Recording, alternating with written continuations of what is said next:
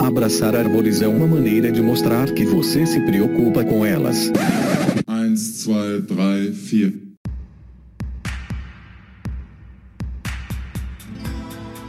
O Pantanal vive a pior onda de incêndios dos últimos 10 anos. A quantidade de focos de calor no primeiro semestre deste ano foi um recorde na região do Pantanal. Dados do Instituto Nacional de Pesquisas Espaciais mostram que as queimadas aumentaram sim do ano passado para cá no Pantanal e na Mata Atlântica. Agora, Cerrado e Amazônia... O IBAMA e a Polícia Militar Ambiental afirmaram que estão coordenando Enquanto as autoridades buscam alternativas para conter as queimadas e o desmatamento, bombeiros, militares e o ICMBio estão reunidos para encontrar uma estratégia para E os incêndios continuam fora de controle.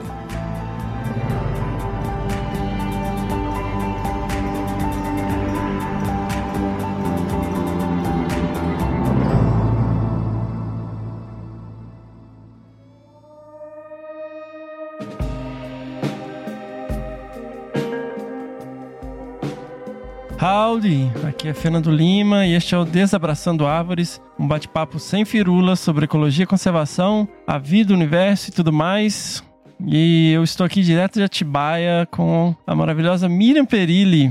Olá, pessoal. Então, pessoal, hoje não dá para ser super excited porque o tema tá bastante denso, o episódio tá bastante denso. Nós vamos falar sobre o que está acontecendo no Pantanal. Aliás, nós não, porque quem tem que ter protagonismo é quem tá na linha de frente, é quem sabe o que tá falando, é quem tá lá. Então, assim, nós estamos usando a nossa plataforma, abrindo um espaço para pessoas, para especialistas, para profissionais que realmente trabalham no Pantanal ou pessoas que estão lá na linha de frente combatendo o que está acontecendo. E é isso, eu acho que a gente tem que né, usar o que tiver ao nosso alcance para as pessoas que estão lá, que vivem essa realidade, possam mostrar o que está acontecendo e não é, falar em nome delas. Então, assim, nós convidamos, né, Miriam? Vários pesquisadores, muitos pesquisadores, pessoas das comunidades, né, servidores. É, nós não conseguimos falar com todo mundo que a gente gostaria, mas nós gravamos com quatro referências né, que estão lá ou que são de lá, né, para poder mostrar para a gente um pouco, para contextualizar o que é o Pantanal, o que está acontecendo esse ano que é tão discrepante de tudo. E vamos lá, né, doutora Mirinha? Sim, a gente até, pessoal, chegou a gravar com um fazendeiro e com alguns ribeirinhos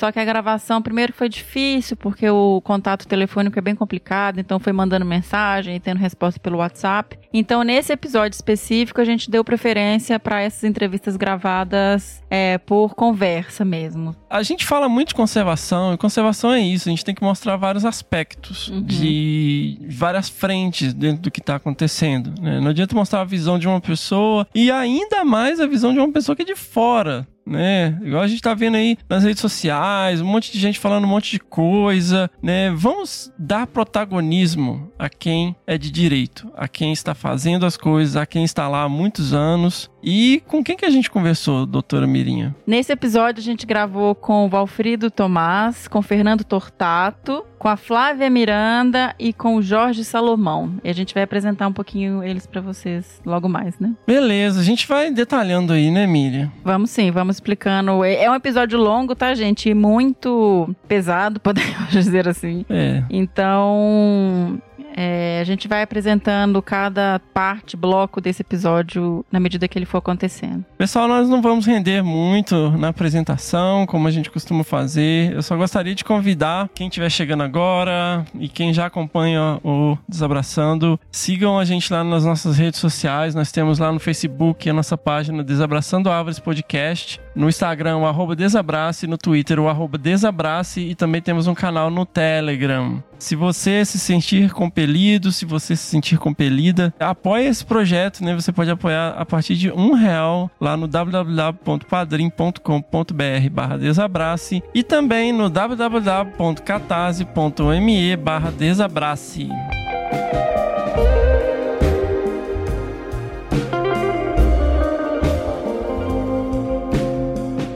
Pessoal, eu queria, né, dessa vez enfatizar o seguinte: por favor, vejam o post deste episódio. Né? Você pode encontrar a descrição do post no agregador ou no aplicativo que você está ouvindo. Se for lá no Spotify, você vai lá na descrição do post, no Castbox é a mesma coisa, no Podcast Addict é a mesma coisa. É, você pode entrar lá no nosso site www.desabrace.com.br. Na página inicial vai ter lá a capinha e o título desse episódio. Você clica e leia a descrição do post. Lá tem várias informações legais, várias campanhas é, sérias.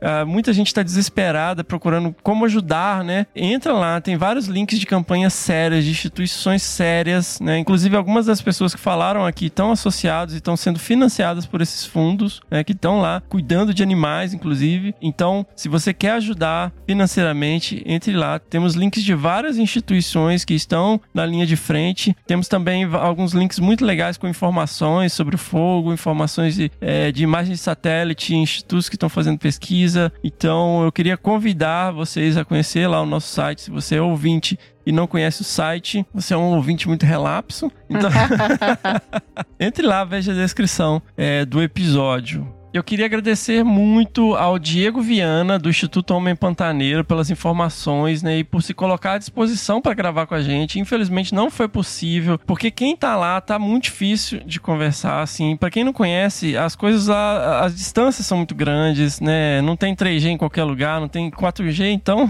né? Às vezes o pessoal tem que pega um Wi-Fi quando passa perto de uma fazenda e tal, e, e toca e vai ver de noite alguma mensagem. Inclusive, a qualidade do áudio episódio está um pouco mais precária do que a gente está acostumado. Por conta disso, a gente teve que gravar do jeito que deu, assim, dentro de carro, com muita Sim. gente, mandando áudio no WhatsApp. A hora que deu. A hora que deu, né? Foram uns horários completamente malucos. infelizmente, a gente não conseguiu gravar com o Diego. Diego, muito obrigado de qualquer maneira. Eu queria agradecer profundamente também ao nosso amigo Rafael Chiaravalotti, da ECOA e do IP, Instituto de Pesquisas Ecológicas. Ele ajudou com a pauta e ele nos colocou em contato com muitas instituições, comunitários, fazendeiros, pescadores, uhum. né, do Pantanal. O Rafa trabalha com isso, ele está lá há muito tempo fazendo isso, né? Agradecer a Patrícia Médici, né, do Instituto de Pesquisas Ecológicas eh, e da Iniciativa Nacional para a Conservação da Anta Brasileira, a INCAB, pelas sugestões e dicas de pesquisadores que poderiam contribuir, a todos os servidores do ICMBio e do IBAMA que estão na linha de frente, mas infelizmente eles não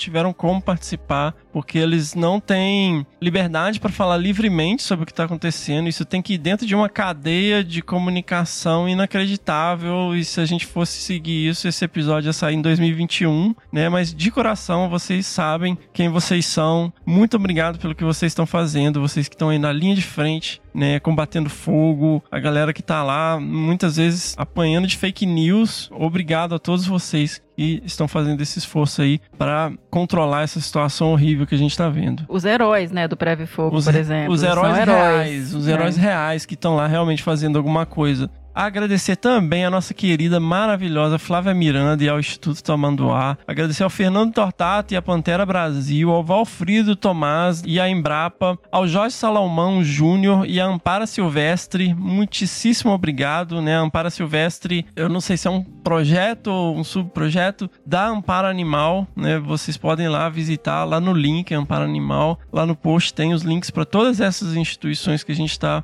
citando aqui. Então, pessoal, eu queria indicar também, né, Mi? Na verdade, Sim. quem quer indicar é a Miriam, né? que eu não assisti tudo. Mas uma live do jornalista André Trigueiro com a jornalista Cláudia Geiger, que atua há 21 anos no Pantanal. Né? Uhum. Então, assim, vamos dar protagonismo a quem está lá, gente. E galera, antes da gente seguir, eu queria fazer algumas considerações aqui. A primeira delas é: não vá ao Pantanal. Não vá. Tem muitos voluntários lá, isso é super legal. Mas se você não tem uma rede de apoio, se você não entrou em contato com nenhuma instituição, é, se você não entrou em contato com nenhum grupo de pesquisadores, não vá para o Pantanal à moda. Porque a gente conversou com muita gente, muita gente, né? É, e um indica o outro, e outro indica o outro, e um não pode, outro não pode e tal, não sei o quê. E no meio disso, a gente começou também a ter vários feedbacks de várias coisas que estão acontecendo. E uma das coisas que estão acontecendo é gente que tá indo para lá e tá atrapalhando o trabalho de quem tá na linha de frente. Eu sei que tá todo mundo na melhor das intenções, cara, mas mas eh, se você tiver que ir, vá, né? Mas vá com uma rede de apoio, vá com alguém lá para te receber, né? A, a, logística lá é extremamente complicada, né? Tudo é muito longe, tá todo mundo no limite. Tem gente que tá lá há muito tempo lidando com situações assim que nem todo mundo tem estômago para lidar, né? Então tá todo mundo assim já muita gente cansada, né? E muito sensacionalismo. O que que tá acontecendo? Tem gente chegando lá e chega chegando, né? Chega mandando, chega apontando defeito, não sei o que e arrumando confusão. Então o pessoal tá gastando um tempo para lidar com o atrito, né? De gente que foi para lá ajudar e tá enchendo o saco. Então assim, quem for, né, e, e, tiver uma rede de apoio, vai na moral, vai na sua, vai para aprender, vai para ajudar. Não chega chegando, apontando isso e aquilo. Chega lá e se coloca à disposição, né? Chega na humildade. É, se planeja para ir, né, gente? Porque eu, eu entendo, assim, a gente super respeita essa vontade, porque eu mesmo, se eu pudesse, eu tava correndo para lá. Então a gente tem que ter esse cuidado. Vá quem puder ir, quem conseguir, mas vá com planejamento, como você falou, com uma rede de contato, vá atendendo uma demanda específica para as coisas funcionarem direitinho. É, a Miriam morou no Pantanal, a mãe dela conta, né? Uma vez você ficou lá sem conexão, sem telefone na fazenda, ela arrumou um, um taxista pra ir te buscar lá em. Pra ter notícias. De né? Belo Horizonte, a dona Miriam arrumou um taxista em Campo Grande e convenceu o cara a ir lá na fazenda, que provavelmente ele nem sabe onde era, pra ter notícias da Miriam. E quantas semanas você ficou lá sem? Eu fiquei uma semana sem. Ah, mas foi coincidiu com quando ela tentou falar e não conseguiu. Tudo bem, tudo bem. Mas a questão é, lá a, a, logística é muito complicada, é tudo muito longe, tudo muito distante, comunicação é complicada. Gente, as pessoas morrem queimadas. Sim, é extremamente perigoso. É extremamente perigoso. Se você vai, sabe, de bom coração e não tem uma rede de apoio, é complicado. Então não façam isso. E se você vai, não vá apontando defeito, não vá, sabe, vai de coração aberto, vai lá para aprender e vai para ajudar. Não vai para dar palpite, para encher o saco de quem tá lá trabalhando. Você falou essa questão de logística e aí eu lembrei disso agora. Pra vocês terem uma ideia da dimensão do Pantanal e dessas áreas, por exemplo, eu trabalhei numa fazenda que tinha 45 mil hectares. E eu tava a duas horas de carro da primeira padaria. E nisso, assim, se você se perde, por exemplo, você fica andando numa cerca, você não chega em lugar nenhum. Não é uma questão tipo, ah, peraí que eu vou pegar esse caminho aqui e eu vou chegar em outra casa. Não, não tem isso. E a Transpantaneira, por exemplo, que é essa área que é uma das áreas que tá com grandes focos de incêndio, ela é uma estrada, um aterro que cruza o Pantanal e tem muita coisa, gente. Você não vai encontrar assistência e suporte nesse caminho. Então, realmente tem que ir com cuidado, não é um lugar qualquer. Tem que se planejar mesmo e, e respeitar quem tá lá. Então, pessoal, vamos ajudar da forma que for possível. Dê protagonismo a quem está lá. Divulgue as instituições que estão atuando lá, os pesquisadores que estão atuando lá. Inclusive, eu que costumo, né, fazer essas entrevistas e tal, nunca morei no Pantanal. Minha experiência no Pantanal é muito pequena. Eu capturei onça lá 2000 lá, sei lá, 2011, né? Mais como um é. estágio do que qualquer outra coisa. Com um grande abraço aí ao nosso querido agente Molder da conservação, Rogério Cunha de uhum. Paula. Um grande abraço aí Daniel Cantec, que tá lá na Tayamã, também a Selma, né? Toda a equipe que tá lá também na linha de frente lá na Tayamã. Então assim, a Miriam tem essa experiência, né, Mi? Você morou lá, você tem Pantanal, você tem uma relação com o Pantanal, de vez em quando eu tenho que convencer ela para não querer largar tudo e é, ir embora tipo, pra lá.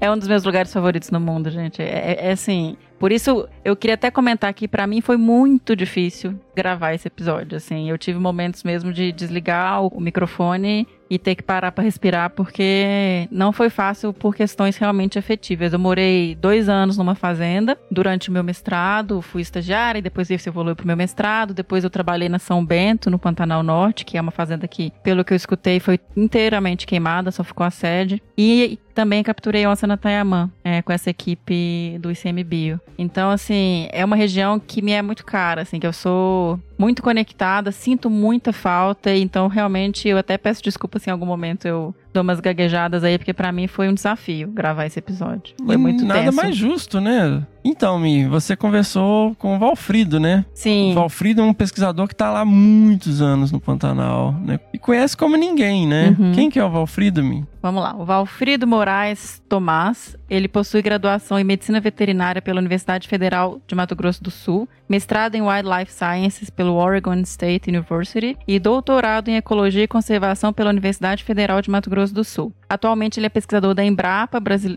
atualmente ele é pesquisador da Empresa Brasileira de Pesquisa Agropecuária, Embrapa, né? Tem experiência na área de ecologia com ênfase em manejo e conservação de vida selvagem, atuando principalmente nos seguintes temas: Pantanal, conservação, blastoceros, aves e abundância. O Valfrido é um pesquisador que tem uma experiência gigante em Pantanal. A Embrapa tem uma base lá no Pantanal da Inhacolândia, né, onde eles fazem pesquisa. E o Valfrido também tem uma ampla experiência em contagem, em estudos populacionais, principalmente dos cervídeos do Pantanal. Então, ele é realmente uma pessoa que a gente tinha que conversar. É alguém muito essencial ali no Pantanal em termos de conhecimento e pesquisa. Sensacional. Vamos para esse papo aí então, né?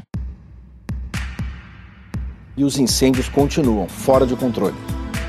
Olá, Valfrido, muitíssimo obrigado por conseguir disponibilizar um tempinho aí para conversar com a gente e trazer informações diretamente aí do Pantanal sobre o que está acontecendo, essa tragédia que a gente tem acompanhado, né, nos noticiários. Eu que agradeço a oportunidade de falar com vocês e obrigado pelo convite. Valfrido, queria aproveitar a sua grande experiência aí no Pantanal, você trabalha na Embrapa há muitos anos, né? E eu queria saber se é, o que está acontecendo de diferente esse ano? Se você já viu uma situação assim antes, por que, que a gente está com essa proporção de incêndio no Pantanal esse ano? É, realmente é uma coisa que é inédita. Eu nunca tinha visto o Pantanal desse jeito, né? E nem com essa quantidade de incêndios é, atingindo várias áreas. Né? O que acontece é que nós estamos numa situação de um extremo climático, quando as condições são radicalmente diferentes do que seria uma média, um padrão conhecido. Né? Para vocês terem uma ideia, o ano passado, que já teve incêndios bastante graves no Pantanal, choveu 25% menos em relação à média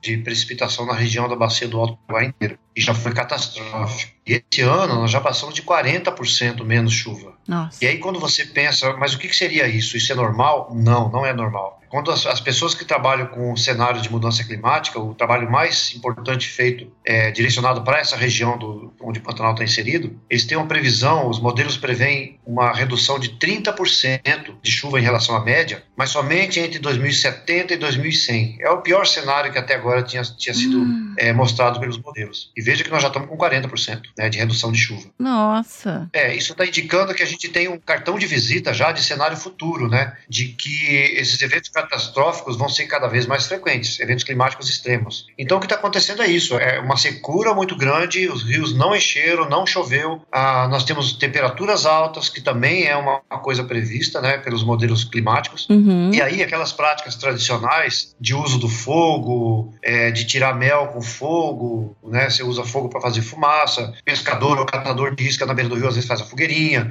ou as pessoas estão dirigindo uma estrada jogam a pituca de cigarro. Essas coisas são corriqueiras que causam algum incêndio, num ano como esse aqui, causa catástrofe, é o que nós estamos vendo. E aí, isso passa para a gente uma série de coisas. É, o que era conhecido como tradição antes não se adapta a uma condição nova de clima. Né? E essa condição de clima tende a ficar mais grave e pior ao longo desse século, é, por efeito de mudança climática global. Então, nós temos que reaprender a usar os ambientes, a fazer processos de manejo é para essa nova condição, já que a condição antiga não, não se adapta mais. Então, e esse, esse é o pano de fundo do que está acontecendo. Se você for olhar os mapas de focos de incêndio globais, nós estamos tendo incêndio desde as proximidades de Buenos Aires até Seattle, lá no, no, no estado de Washington, nos Estados Unidos. As Américas inteiras estão em problema com, é, no, sentindo esse problema de extremo climático. Né? Sim. É, eu costumo dizer que se a gente for buscar um culpado, a primeira coisa que tem que ver é a humanidade inteira é culpada por mudança climática, né? Sim. Aí uhum. nós temos aquelas pessoas que agem localmente, colocando fogo ou sendo negligentes, e essas causam coisas mais locais. E assim nós temos a catástrofe que nós estamos assistindo hoje. E que vira uma bola de neve, né? Porque aí vai mais fumaça para a atmosfera Sim. e mais CO2 e o problema vai só escalonando. Se você olha numa escala um pouquinho mais chegada na nossa região, as chuvas que caem no Pantanal, elas são chuvas oriundas da evaporação da floresta amazônica. Os rios voadores trazem água para cá. Sim. Então, se você tem uma floresta sendo degradada, queimada, essa floresta perde essa capacidade gradualmente de produzir chuva. E quando você tem um extremo climático desse, por aquecimento oceânico ou qualquer outro fator climático, como a Lanínia, que está se apresentando agora, uhum. você tem uma sinergia entre é, coisas de escala geográfica maior, como degradação da Amazônia, num ano muito quente seco, você piora as coisas. E aí você tem localmente ações humanas equivocadas, aí você tem a tempestade perfeita, né? É legal que você mencionou essa questão dos rios voadores e do papel da floresta amazônica para o Pantanal e essa questão da. Né, não é um, um, um ecossistema que está totalmente desvinculado a, outras, é, a outros sistemas. E aí eu pensei que agora da gente aproveitar e trazer um pouquinho também para quem está nos escutando essa questão de que o Pantanal, por exemplo, as águas que vão para ele também são águas de cabeceiras que estão no cerrado. Então, é um ambiente que está sofrendo impacto de tudo que está em volta também. Ele não está ali sozinho. Exatamente. É, a, o Pantanal não tem nascente dentro dele, né? Ele é uma planície de inundação no meio de uma, uma grande bacia hidrográfica onde os rios convergem todos para essa, essa planície de inundação e essa água tem uma passagem muito lenta. Então aí você tem as inundações, porque é muito plano, né? O Pantanal tem de norte a sul uma declividade de 1 a 2 é, centímetros por quilômetro, é muito plano. É muito. Então, além de todos esses fatores que a gente já falou, escala pouquinho mais ampla, global, depois continental em relação à Amazônia e à chuva aqui, mas nós temos na região do Pantanal, onde tem as cabeceiras dos rios, um uso da terra muito intensivo. Com a degradação de nascente dos mananciais, é menos, águas, menos água que entra nessa planície. Olha só quantos fatores estão envolvidos. Sim. Você tem desmatamento das cabeceiras, das áreas de recarga de aquífero, né? Uhum. Ah, assoreamento de rio, drenagem das áreas úmidas de planalto. Então, essas coisas todas, todas,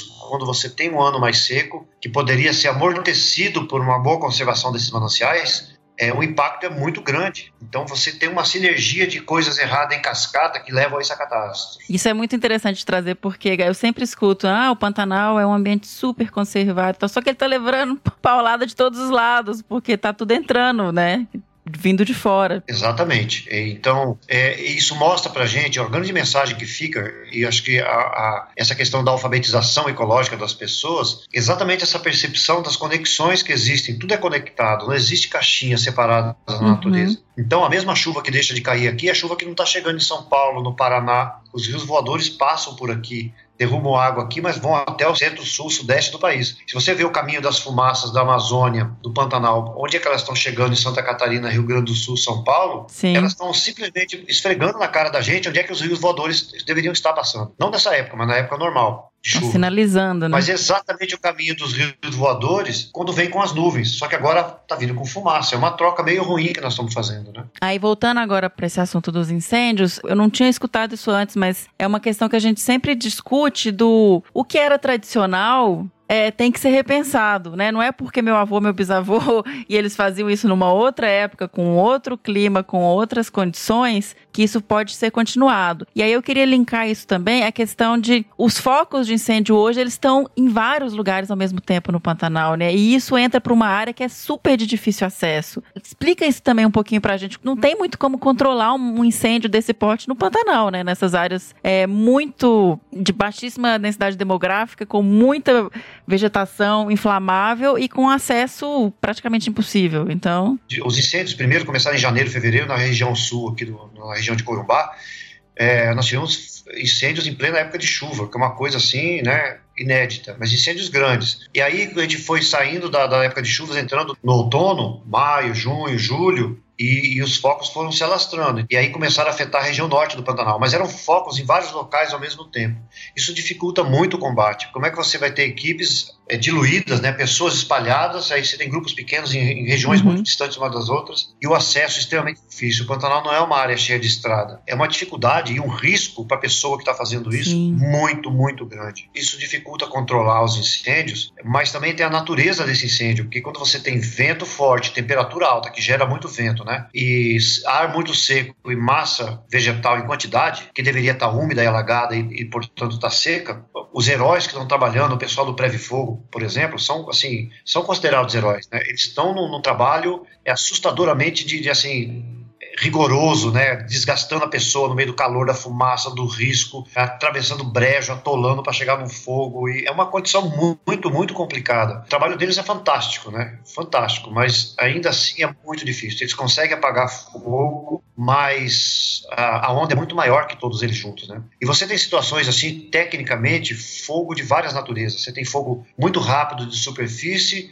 fogo que atinge copa de árvore, e você tem fogo subterrâneo porque tem muitas regiões do Pantanal que você tem a formação de matéria orgânica sendo acumulada e forma um tipo de solo que basicamente é matéria orgânica morta. E plantas crescem em cima disso. E isso flutua quando o Pantanal está cheio. É uma coisa que aqui se chama de baceiro. É como se fossem umas plataformas, tem até arvoretas em cima, você caminha. Quando o Pantanal seca, isso se assenta no chão. E quando o fogo pega em cima e ele entra nessa camada, ele queima dias. Não tem água que apaga, porque o fogo é completamente subterrâneo. E aí, para você evitar que esse fogo se alasse por debaixo do solo para áreas maiores, você tem que cavucar valetas, tem que cavar valetas para que o fogo não passe de um lado para o outro. Seria um trabalho extenuante e absurdo. Isso dificulta tudo. Muito, muito difícil. As imagens que a gente tem recebido dos brigadistas tentando apagar são assustadoras, assim mesmo, são de arrepiar. E aí você falou essa questão, eu fico imaginando no risco que essas pessoas estão correndo, porque é isso, é uma área que você não tem uma estradona que o cara tá ali sob controle, né? Você tá no meio do, do da vegetação. E esses baceiros aí, esses emaranhados de vegetação. O, o, risco de um cara pisar num negócio e, e respirar, eu não consigo nem imaginar. É um filme de terror, né? Pra... Existe situação, por exemplo, que se você está andando em cima de uma camada que parece que está seca e queimou, uhum. já não tem mais fogo, você pode colocar teu pé e afundar. Imagina sua perna entrando numa coisa dessa. O risco é muito grande. É muito é, grande. Inclusive os biólogos que estão andando agora fazendo outros tipos de trabalho tem que tomar muito cuidado onde anda e onde pisa. Tem que conhecer muito bem, mas assim, tentar entender, tem que ser capaz de entender no que está queimado o que, que tinha antes, porque o fogo uniformiza tudo, né? Uhum. Então você tem que saber Sim. onde você vai pôr teu pé. É muito complicado e arriscado até para quem está fazendo outros tipos de pesquisa, não necessariamente só o combate ao fogo. Eu estive conversando com o Fernando Tortato e ele me contou que ele viu o fogo pulando o rio Cuiabá. É, um, é uma escala assustadora. E o rio Cuiabá é relativamente estreito se você comparar com o rio Paraguai. E o fogo pula o rio Paraguai. Meu Deus, o rio Paraguai. Os incêndios que ocorreram ano passado, o fogo pulou o rio Quidauana. A gente conseguiu, com imagem satélite, ver onde começou o foco, o momento em que ele chegou na margem do rio, o momento que ele pulou para o outro lado. E esse fogo consumiu 60%, 70% da, da, da estância Caimã, que foi uma uhum. catástrofe o ano passado. E o fogo tem isso aí. Quando você tem vento, essas fagulhas vão muito longe, né? Não tem, não tem massa d'água padrão como os rios do Pantanal capaz de segurar um incêndio desse. Né? Vamos falar um pouquinho agora também sobre a fauna. A gente tem visto aí também na mídia imagens terríveis, animais carbonizados para todo lado, feridos. E uma coisa que me chamou muita atenção pessoalmente, que trabalho com mamíferos de grande porte, é que normalmente, é claro que sim, vai ter prejuízo para alguns animais, mas a gente está vendo bichos que têm uma capacidade de locomoção é, boa e de, de conseguir escapar dessas situações parecendo queimados, né? Assim, onça pintada, anta. Então isso me assustou, porque se esses bichos estão nesse nível, eu não consigo nem imaginar o que está acontecendo com os animais menores, mais lentos, que têm uma capacidade de dispersão menor e com invertebrado esquece, né? Então. Quando você, assim, as pessoas estão combatendo fogo, elas têm que tomar um cuidado muito grande, porque o calor cria correntes de ventos completamente imprevisíveis, né? Uhum. E então as pessoas já, morreram dois brigadistas esse ano no Brasil, um em Cáceres que não era nem um brigadista, era um, uma pessoa, uma, acho que era um, um zootecnista que estava apagando fogo na propriedade onde ele trabalhava, ajudando, e ele tropeçou e o fogo matou ele, queimou 100% do corpo dele, né? Esse mês agora, início do mês, uhum. início do mês. E um brigadista na região de Emas que também morreu. Agora você imagina um animal que não tem essa capacidade de, os animais ficam perdidos. Então é uma situação de confusão muito grande e na hora da fuga, esses animais se metem em locais que não tem como fugir ou são cercados pelo fogo é, e morrem, morrem queimados. Outros são feridos, as patas completamente queimadas. Isso, isso é assustador realmente. Mas é o que a gente enxerga e o que choca a gente por ser animais grandes, animais com apelo, né? Você vê um animal queimado é muito triste. Mas, assim, certamente o impacto maior não é nessas espécies, né? Sim. Ah, o impacto maior e mais brutal são naqueles que não são enxergados. A gente não pode ver a quantidade de abelhas nativas que fazem toda a polinização para fazer uma floresta uma funcionar, né? Ter uma dinâmica. Exato. Os dispersores de semente, os pássaros pequenos, ah, você pensar cupim e formiga que são importantes na ciclagem dos nutrientes. Exatamente, são os herbívoros, né? Esses animais são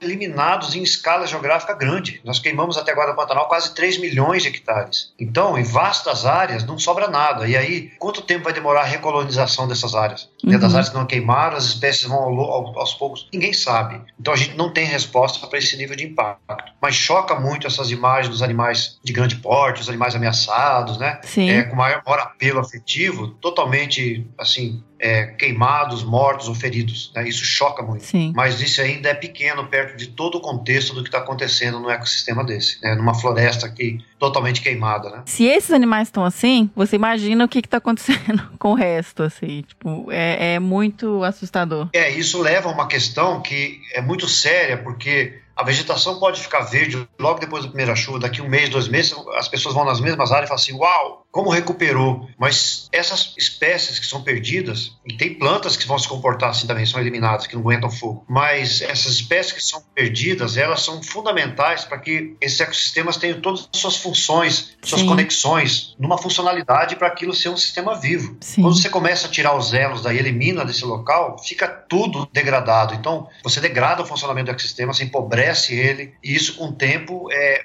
impacto que a gente não consegue estimar direito ainda. Mas é grave, muito sério. A gente escuta muito, ah, mas os, esses ecossistemas eles são acostumados com fogo, mas nessa proporção não. As pessoas têm que entender que, por mais que possa ter algum tipo de incêndio, muitas, né, um incêndio em mosaico e tal, não é essa escala do que a gente está vendo hoje. Pantanal é uma savana, né, assim como o Cerrado, só que uma savana numa condição de, de inundação. Sim. E, e as savanas têm, é, no mundo inteiro, elas têm o fogo como um fator ecológico fundamental. Então tem adaptações para fogo, tem adaptações para resistir ao fogo e adaptações de espécies para depender do fogo para elas ter, fazer seu ciclo de reprodução e de, de ciclo de vida quebrar dormência de semente, uma série de coisas. Então, a gente fica numa, numa situação em que nós temos o fogo como elemento, mas não é o fogo colocado todos os anos nas mesmas áreas. Sim. Isso na natureza dificilmente ocorre, porque a natureza, o fogo, ele acontece numa uma, uma certa condição caótica. Cai um raio aqui, uma coisa ali, e o fogo vem. Mas colocado pelo homem, essa situação que criaria mosaicos de área que queimaram no ano, no outro ano queima outra, no outro ano queima outra, depois volta naquela. Não, quando o ser humano faz, isso queima todos os anos nas mesmas áreas. Sim. Isso leva ao empobrecimento, à degradação, e uma coisa que a gente chama de degradação crônica, distúrbio crônico. Cada ano você mata um pouquinho o teu ecossistema. Você imagina isso ao longo de décadas. Você vai degradando o ecossistema e a biodiversidade vai junto. E uhum. aí você perde toda a função, os serviços ecossistêmicos são perdidos, então é empobrecimento biológico mesmo. Né? E Valfrido, vocês montaram essa força, uma força-tarefa, né, para poder tentar calcular a partir das carcaças, tentar estimar, né, é, a proporção de animais perdidos. Explica um pouquinho para a gente como é, vocês estão fazendo isso e qual é o propósito disso e, e se esse número realmente consegue trazer para a gente informações importantes aí do que está acontecendo. Quando acontece uma catástrofe dessa e você começa a ver aqueles animais mortos, a primeira pergunta que veio é qual a medida desse desastre, né? Sim. Então, como a gente não conhecia como era antes as populações, qual a densidade de anta, qual a densidade de, de queixada, de onça, essas coisas não tem informação que você possa usar como se fosse é, extrapolar para o Pantanal inteiro. E essa pergunta poderia ser respondida se gente tivesse esse conhecimento prévio, né? Sim. Se você tem uma situação com a população população, a densidade de, de capivara, por exemplo, ou de cervo, ou de qualquer outro animal, numa área, ela sofreu um distúrbio, no caso incêndio, você pode medir essa, essa população, essa densidade de novo, aí você fala, antes era assim, queimou, agora ficou assado. Diminuiu tanto por cento da população ou não causou impacto nenhum. Tá. Mas isso nós não temos. Então, o que coube a gente fazer, e uma tentativa que eu já tinha feito o ano passado nos incêndios aqui no Mato Grosso do Sul, foi de estimar a densidade usando técnicas de levantamento de populações de animais vivos, né? Que a gente usa corriqueiramente, eu uso muito aqui no Pantanal, já usamos em Mata Atlântica, já tem gente que já usou na Amazônia, em vários locais. Só que a diferença, em vez de contar animais animais vivos, a ideia era contar animais mortos. Então a técnica é a mesma, muda uma coisinha ou outra, porque quando você conta animais vivos, eles estão fugindo de você, estão se movendo. E os animais mortos são objetos, né? Os cadáveres são objetos jogados no campo. Tá. Então a gente decidiu fazer isso. E aí não tinha projeto, porque essas coisas são imprevisíveis. Uhum. Ano passado eu não consegui fazer por várias questões, é, em algumas propriedades que foram incendiadas, mas esse ano, em contato com alguns colegas, entre eles o Fábio Roque, da Universidade Federal do Mato Grosso do Sul, é, e o Ronaldo, Ronaldo Morato, do do, ICMBio, uhum. a gente começou a trocar uma conversa e falou assim: vamos arrumar pessoas que possam fazer isso, vamos, vamos ver quem pode. A gente pelo menos começar a levantar alguns dados. E a gente montou uma pequena força-tarefa e essa força-tarefa se solidificou, mais pessoas entraram. É, sem recurso, né? Uma instituição colocando diária, cada um colocando uma coisinha. Uhum. Eu preparei um protocolo padronizado para todo mundo usar o mesmo método, tanto no Mato Grosso como no Mato Grosso do Sul. E esse trabalho começou a ser feito. E a nossa ideia é estimar quantos animais morrem por quilômetro quadrado num incêndio desse, Sim. separado por espécies, né? O máximo que a gente puder. Às vezes, por exemplo, a gente tem é, zilhões de, de pequenos roedores, pequenos mamíferos mortos que a gente não consegue nem identificar qual espécie. Mas a gente pode dizer que morreram tantos pequenos mamíferos por quilômetros quadrados. A ideia de trazer essa informação é para ter um dado concreto do tamanho do impacto o mais aproximado possível, usando uma metodologia bem reconhecida internacionalmente, uma aceita cientificamente, é, com uma, uma, filosofia, uma base estatística robusta, né, para que a gente apresente esses números à sociedade no sentido de não é só saber qual foi o impacto, porque só isso aí não resolve o problema. Nós queremos é sensibilizar a sociedade, os tomadores de decisão, proprietários de terra, sociedade em geral, do impacto que isso causa, porque quando vocês os números forem apresentados, as pessoas vão se assustar, vão se assustar mesmo. E aí isso impacta muito. E a sensibilização, para mim, é o passo mais fundamental, porque você tem que sair daquela coisa de informar as pessoas, passando informações, né? As pessoas estão informadas. Conscientizar também é um outro passo, as pessoas estão conscientes que vai causar um impacto, porque aquela informação mostrou isso nós temos que ir um passo além, que é a sensibilização, e só ela vai fazer a pessoa mudar de atitude. Uhum. A ideia é dar, pular essa parte todinha e chegar à sensibilização das pessoas e autoridades para que as coisas sejam melhor conduzidas, né? Essa questão do uso do fogo para manejar a vegetação, como manejar uma unidade de conservação, quando você elimina o fogo, o desastre é muito grave, uhum. então você vai ter que aprender a manejar a unidade de conservação usando o fogo também, já que é uma savana. Se você elimina o fogo, você está com problema, está interferindo na ecologia. Mas como fazer isso? A ideia é criar a necessidade via sensibilização e aí nós vamos buscar os caminhos de como fazer a coisa correta. E é a única coisa que a gente pode fazer, é evitar que no futuro essas coisas se repitam. Essa é a intenção nossa com esse trabalho. Não, sensacional, assim, incrível essa iniciativa. Então, e foi uma coisa que começou pequena, logo no primeiro momento, além da Universidade Federal do Mato Grosso do Sul, do ICMBio e da Embrapa Pantanal, logo de cara conseguimos é, pessoas interessadas é, do Instituto Nacional de Pesquisa do Pantanal, da Universidade Federal do Mato Grosso, e do Instituto Homem Pantaneiro. E esse, com esse grupo, né, além do ICMBio, e com a, uma, uma, relação muito boa com o pessoal do Preve Fogo e dos, dos corpos de bombeiros de tanto Mato Grosso quanto Mato Grosso do Sul, né, é, esses dois últimos, por exemplo, informando para a gente quando é que o incêndio acabou de, de, de ocorrer, porque a gente não pode esperar muitos dias para fazer o levantamento, então as áreas já estavam seguras para a gente ir fazer o levantamento. Esse grupo começou a fazer o trabalho. E conforme o trabalho foi sendo divulgado, a gente começou a receber apoio de várias outras instituições interessadas em ajudar. então, nós temos o Estado do Mato Grosso do Sul é, abrindo possibilidade de um projeto emergencial um recurso de um volume bastante razoável. Nós temos o programa Biota é, MS, que é semelhante ao Biota FAPESP, mas é menor, né? Mas o programa Biota MS também está disponibilizando recursos para a gente, é, inclusive é, logística, para a gente continuar fazendo trabalho no Mato Grosso do Sul. E outras instituições ainda estão estudando possibilidade de também fazer aporte de recursos para que essa avaliação do impacto sobre a fauna seja feita é, da melhor maneira possível. A gente não vai conseguir responder tudo com perfeição, mas a gente vai chegar ao melhor que se pode fazer com a situação de emergência atual. Né?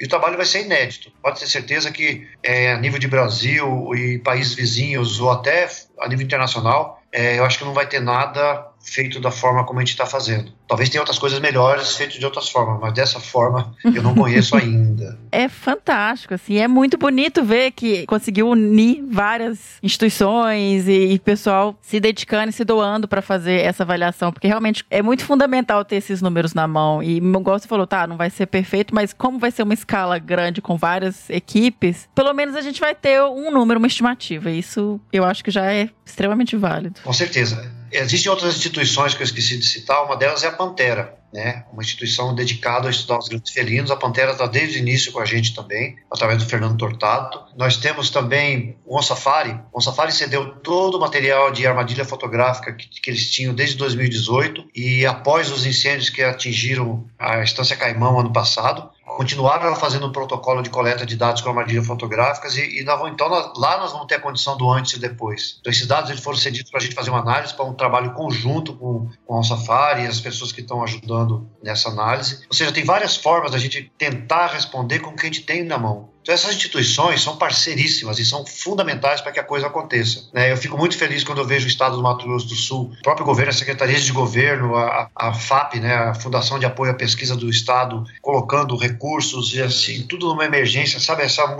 esse mutirão de pessoas com intenção de, de ajudar o trabalho que pode dar uma resposta interessante e não simplesmente pegar carona num trabalho que está bonitinho, eu quero ter meu nome lá também. Sim. Então, são instituições que quando, que quando entram, entram para ajudar a realizar e fazer a coisa acontecer. Então, eu, eu não, não, posso deixar de citar as ONGs, né? São fundamentais, então eu cito aí a Pantera, cito a SOS Pantanal, cito o IHP, o Safari e a WWF também está predispondo a ajudar a gente em algumas coisas e outras que eu não, não, não, vou me lembrar agora. A gente pode colocar uma lista anexada, se você quiser, assim, no, no post, sabe? É, então, quando você casa, casa essa, esse esforço de pessoas, né? Com ideias, com vontades, com energia na coisa, você tem instituições governamentais como Embrapa Pantanal, ICMBio, universidades federais, o próprio INPP, né, Instituto Nacional de Pesquisa do Pantanal, e se junta com o terceiro setor, cara, essa sinergia é positiva, é boa e é isso que o Brasil precisa. Exatamente, que legal. A gente ficar cada um do seu canto, vamos fazer sinergia, gente, vamos fazer convergência e enfrentar os desafios juntos. É só assim que as coisas acontecem. Então esse exemplo está sendo muito legal. Eu ainda não vou falar muito sobre ele daqui para frente, porque ele para mim está sendo um exemplo de como você tem uma catástrofe, as pessoas têm essa, essa visão de querer colaborar e fazer acontecer.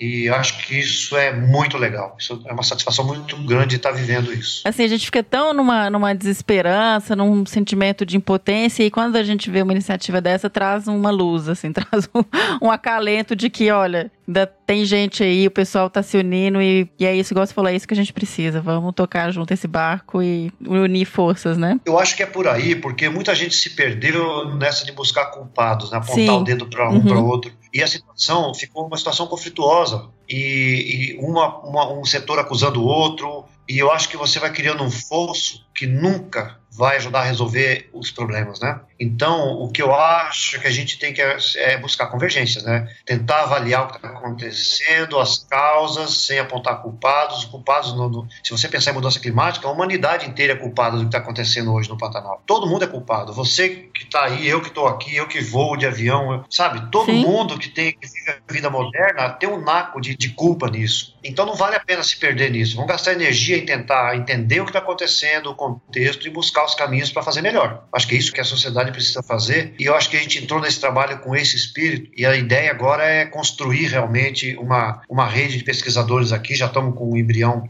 bem estabelecido, que já até tem publicação, já estamos nos propondo a fazer uma rede exatamente para lidar com essa questão do fogo uhum. e sem dissociar isso do proprietário de terra, sem dissociar isso das comunidades que vivem dentro do Pantanal, essa troca de experiências, de, de informação é o que vai fazer a coisa mudar. Sim. Então, a gente precisa olhar a sociedade, as coisas que acontecem como uma rede onde todo mundo é importante e se isso vai mudar tem que ser coletivo, não é individual e não é com um conflito. Então, Valfrido, eu tô muito assim, essa mensagem que você está trazendo pra gente realmente é uma mensagem muito positiva e eu espero que você volte aqui em breve para dividir com a gente os resultados do que dessa iniciativa e o andamento do que vocês têm feito. Uma das coisas que essa situação aqui está trazendo à tona é como que o Brasil investe pouco em, em pesquisa básica, em conhecimento da biodiversidade e do funcionamento dos ecossistemas, né? A Sim. gente tem projetos de longa duração, mas na verdade não são de longa duração, às vezes duram quatro anos. É, a gente tem projetos é, desconectados uns dos outros e a gente acaba não tendo as respostas sobre impactos das coisas. Mas não é porque a gente não fez, é porque a gente não investe em pesquisa básica, né?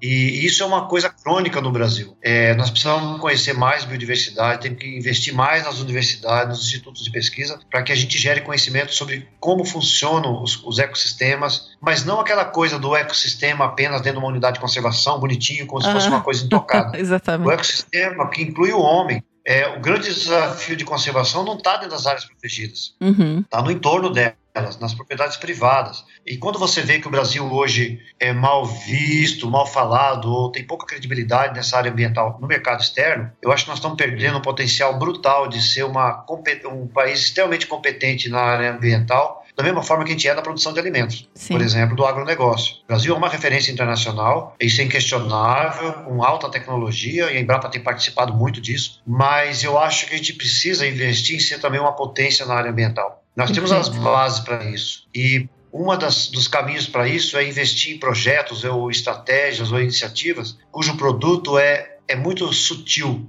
É a eliminação do conflito entre conservação e produção. Perfeito. Esse é o grande produto que a gente tem que buscar. E, e para isso, tem que ter diálogo, tem que ter entendimento, tem que ter credibilidade, e o Brasil tem tudo para fazer isso. Né? Tem uma academia forte, né? tem, nós temos universidades maravilhosas, tem, ah, mas ainda falta essa questão de investir mais em, em numa política de apoio à pesquisa básica em biodiversidade. Nós Sim. temos um programa muito bom no é, Ministério de Ciência e Tecnologia, no MCTIC, que é o PPBio, o Programa de Pesquisa em Biodiversidade. Ele tem muitos anos de existência, ele adota estratégias bastante variadas de monitoramento, tem um grupo forte, tem competência, tem política de dados, e eu acho que esse programa deveria ser o indutor desse aumento de, de conhecimento sobre biodiversidade. Uhum. Mas não só biodiversidade, quantidade, biodiversidade enquanto funcionamento de ecossistema. E aí a gente teria é, condições de avaliar impacto, de tomar decisões para evitar impacto ou para corrigir problemas e fazer gestão mesmo, né, de biodiversidade, que acho que é o que o país precisa. Perfeita sua fala, o Valfrito. Porque é isso, né? Fica cada um dentro da sua igrejinha, os setores não conversam e isso só traz mais calores, não traz luz nenhuma. E a gente tem que entender que no cenário a gente tá vendo uma amostra disso na prática. A gente tá vendo, não adianta, você tem um parque fechado, você tem uma fazenda do lado e tá todo mundo queimando igual agora.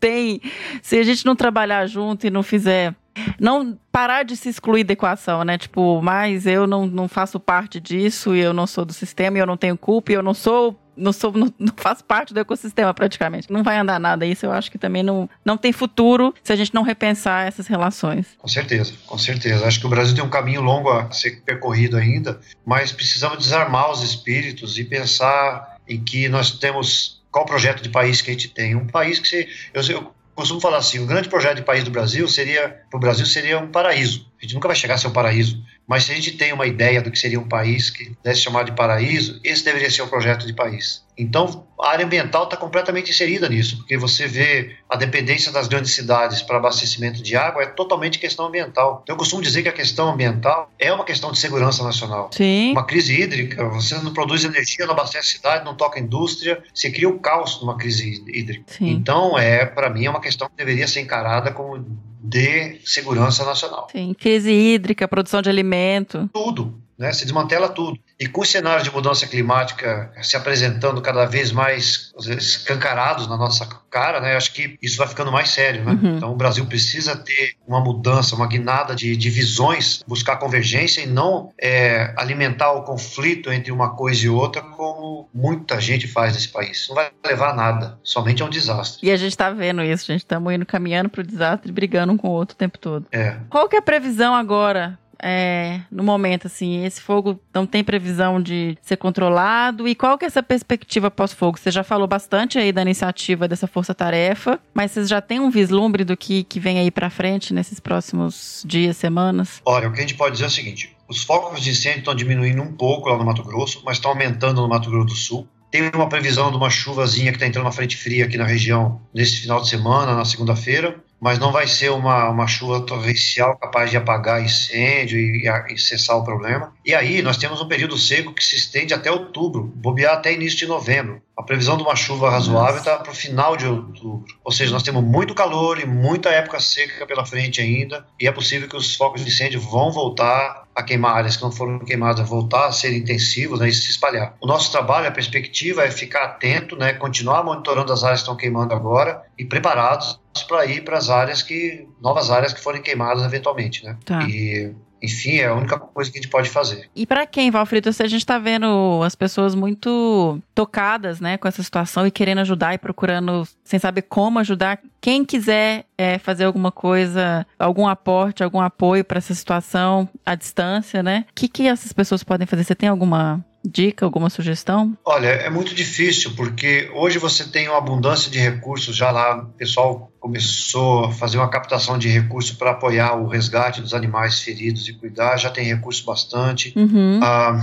Preve Fogo tem seu recurso, mas eu acho que qualquer ajuda, especialmente o pessoal que está no combate de incêndio, esses estão no fronte mais perigoso e mais problemático. As pessoas podem falar, mas isso é um, o Preve Fogo é do IBAMA, é uma coisa do governo. Cara, não importa, sabe? Eu acho que se você quer ajudar efetivamente, apoie esses caras que estão lá na frente de batalha para o levantamento que a gente está fazendo, acho que o apoio é, é, é mais energia mandada mesmo para a gente conseguir fazer o trabalho, porque tá. a gente tá. já está com recursos suficientes, né? Pelo menos por enquanto, para fazer um bom trabalho, bem consistente. Nós vamos tentar fazer isso o máximo possível. Mas eu acho que é, esse pessoal que está no combate mesmo merece é, aporte de recursos, doações de tudo que for possível, né? De todas as formas possíveis, para além de dar segurança para eles, dar mais condição de trabalho e conforto. Os mecanismos para fazer isso eu não sei. Né? Hoje você consegue doar recurso para resgate de animais, porque as ONGs estão recebendo. Mas eu não sei te dizer hoje como que você faria isso chegar ao pessoal do Preve Fogo, né? A, esses, essas brigadas voluntárias de, de combatentes de incêndio, ou, é, enfim, eu não sei como chegar a fazer o dinheiro fazer chegar o recurso ou qualquer tipo de ajuda a eles. Então, Valfrido, muitíssimo obrigada por ceder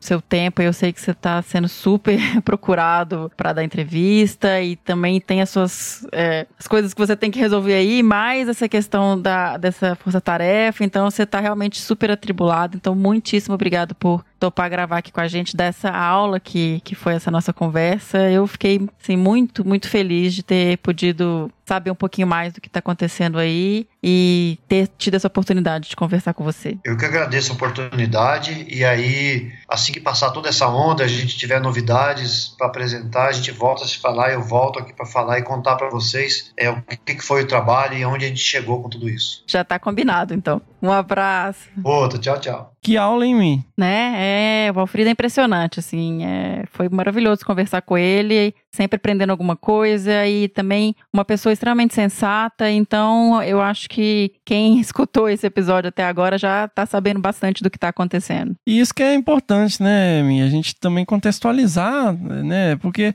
Pantanal é igual o Valfrido fala, são muitos pantanais, né? Sim, sim, são muitos pantanais. E são bem diferentes, assim. Isso é uma das maravilhas de lá. E para ter um contexto também de pesquisa, né, minha? A gente conversou com o Fernando Tortato. Quem Sim, é? o Fernando Tortato, ele é da Pantera. É, ele é bacharel e licenciado em Ciências Biológicas pela Universidade Regional de Blumenau, com mestrado e doutorado em Ecologia e Conservação da Biodiversidade pela Universidade Federal de Mato Grosso. Ele realizou o doutorado sanduíche pela University of East Anglia, é, na Inglaterra, e possui experiência na área de manejo e conservação de carnívoros silvestres. Ele é pesquisador associado à ONG Pantera. O Fernando também é um pesquisador que já está há bastante tempo lá no Pantanal, principalmente no Pantanal Norte. No caso específico agora dos incêndios, ele é uma das pessoas que foi realmente para o front, assim, para a frente do fogo, apagar fogo. Então, é, vocês vão ouvir agora na nossa conversa, ele tinha ido começar a fazer uma amostragem, né, com armadilhas fotográficas e viu a chegada, né, a possibilidade de chegada do incêndio na área de estudo dele e largou toda a pesquisa e foi realmente para frente de batalha. O que me chamou muita atenção foi quando eu comecei a acompanhar o que estava acontecendo, né, já tem um tempo, e eu comecei a ver as fotos do Fernando no Instagram dele. E essas fotos são muito impressionantes, assim, muito emocionantes, ele muito desgastado, imagens com fogo no fundo. Então ele também foi um herói ali na área de enfrentar isso de frente. Vamos, vamos ouvir então e os incêndios continuam fora de controle.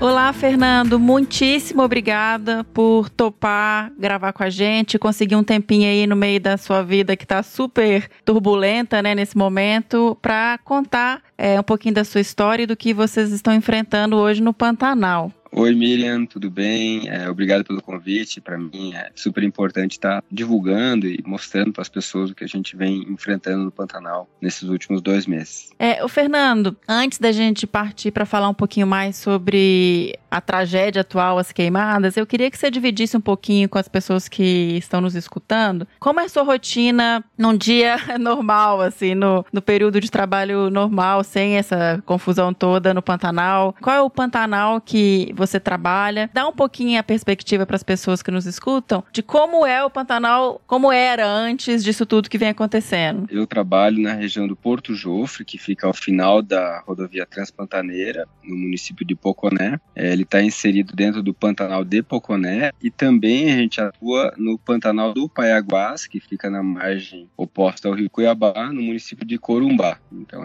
essas são as duas regiões do Pantanal onde a Pantera desenvolve suas ações. A gente tem atuações em outras áreas, mas principalmente nessas duas áreas que a gente atua. Minha rotina como pesquisador está lá em campo, monitorando a biodiversidade do Pantanal, principalmente as nossas pintadas. A gente usa diferentes ferramentas, por exemplo, a armadilha fotográfica. A gente teve momento de monitorar indivíduos colar, a todo monitoramento acerca das presas de onça pintada. Então, é uma rotina, vamos dizer assim, normal de um pesquisador tentando entender a relação relação desse predador topo, que é uma pintada com suas presas, e o ambiente que convive. Sim, você está há quanto tempo no Pantanal, Fernando? No Pantanal, especificamente aí na, na, região, né? Porque você já teve em outros Pantanais. Na região do Porto Jofre, eu estou atuando como pesquisador desde abril de 2009, então já são mais de 10 anos atuando nessa região específica. Eu acompanho um pouco do trabalho de vocês, vocês também têm um foco na parte de turismo de observação, né, Fernando? Correto. Então, a Pantera ela atua em diferentes frentes, né? A gente divide ou menos em quatro frentes de atuação. Uma é a pesquisa científica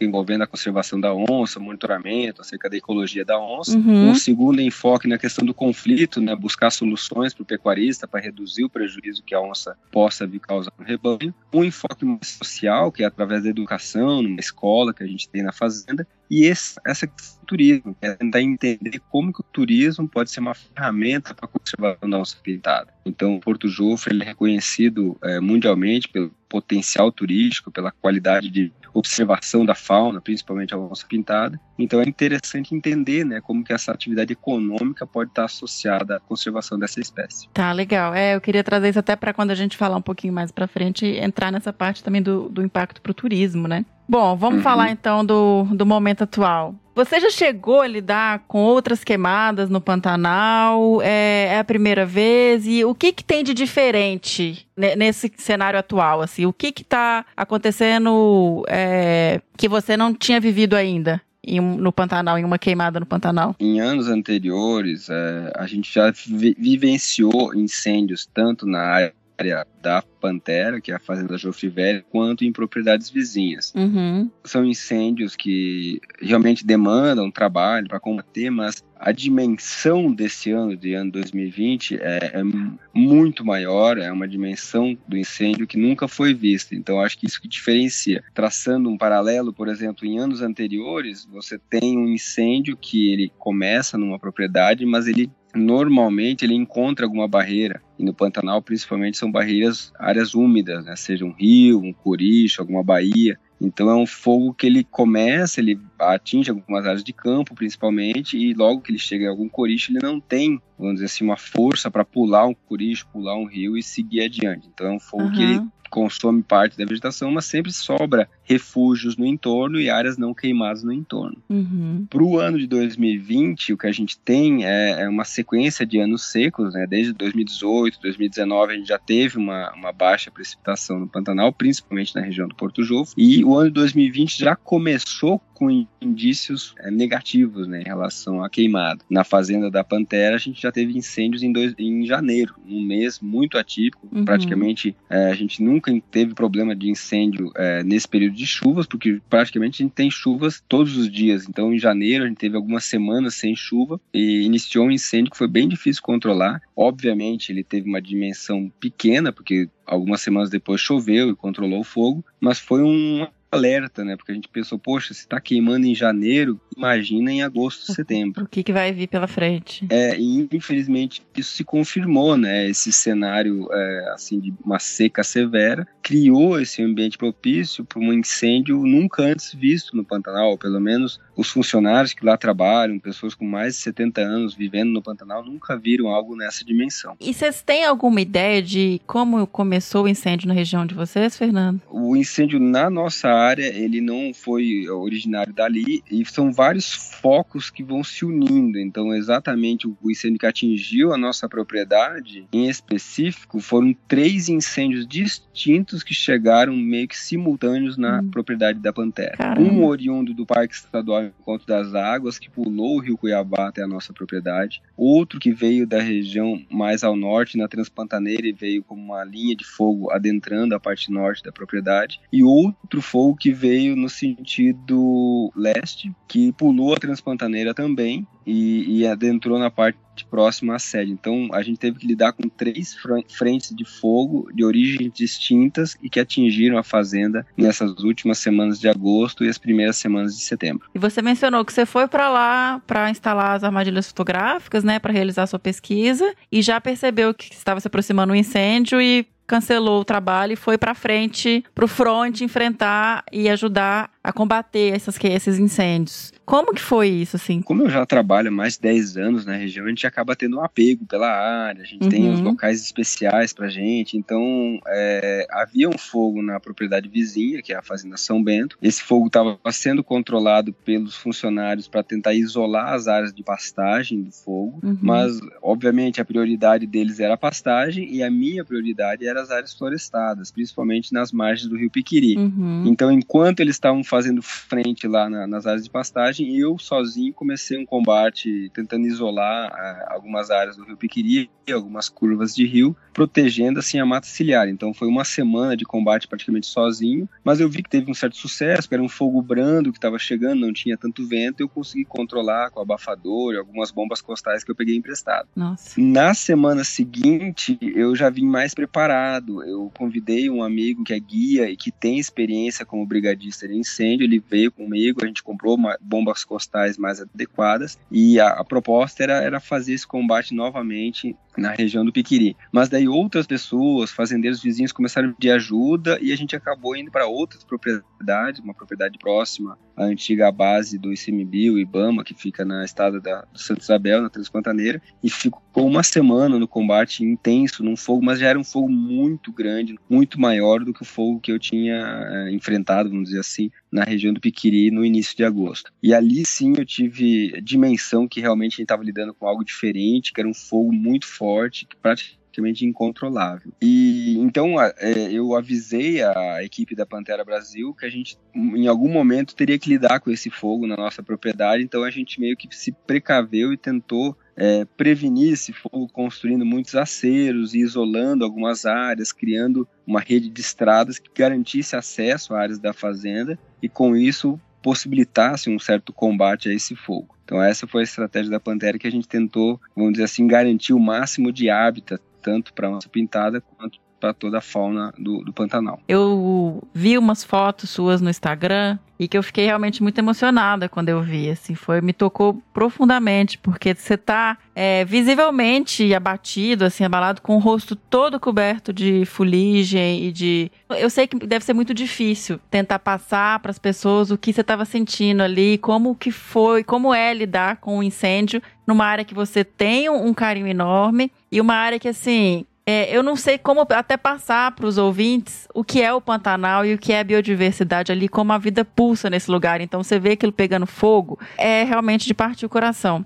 Só que se você tentasse falar um pouquinho, e até a parte de resgate de animais, se vocês, vocês chegaram a fazer resgate, se vocês encontraram muita fauna é, morta ou ferida, dividir um pouquinho isso com a gente. Então, é, a partir do momento que você entra nesse combate, é, em maioria das vezes você sai perdendo, né? Porque o fogo ele sempre está na frente da gente. A gente às vezes consegue segurar num acero, mas daí quando a gente acha que a situação está controlada, muda o vento, a situação foge do controle. Então, era uma missão muito difícil de, de, de ser enfrentada, porque a gente sabia da dimensão desse fogo, a gente sabia que tinha várias várias frentes simultâneas de fogo chegando na mesma área, mas a gente tinha um lema, não somente eu, mas outros voluntários e pessoas que uhum. estavam trabalhando com essa questão de proteger o ar, que era cada hectare valeria a pena. Uhum, então a gente sim. tinha esse esforço de tentar garantir, porque a gente estava vendo que as áreas estavam sendo varridas pelo fogo, um fogo numa dimensão nunca vista. Então a gente tem consciência que cada hectare que a gente conseguisse isolar do fogo, ou qualquer ambiente que a gente conseguisse proteger, no futuro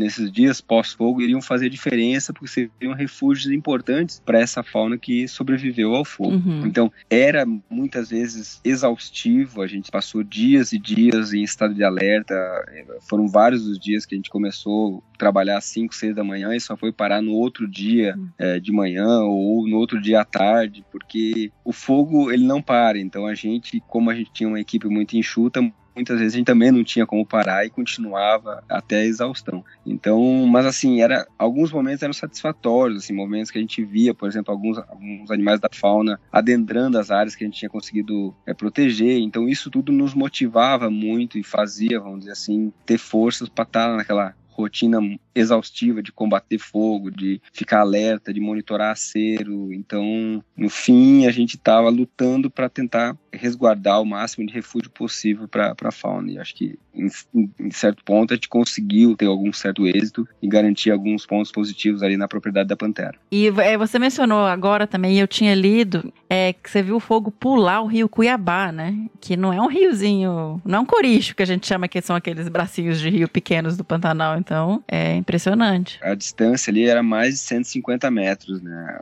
De uma margem à outra.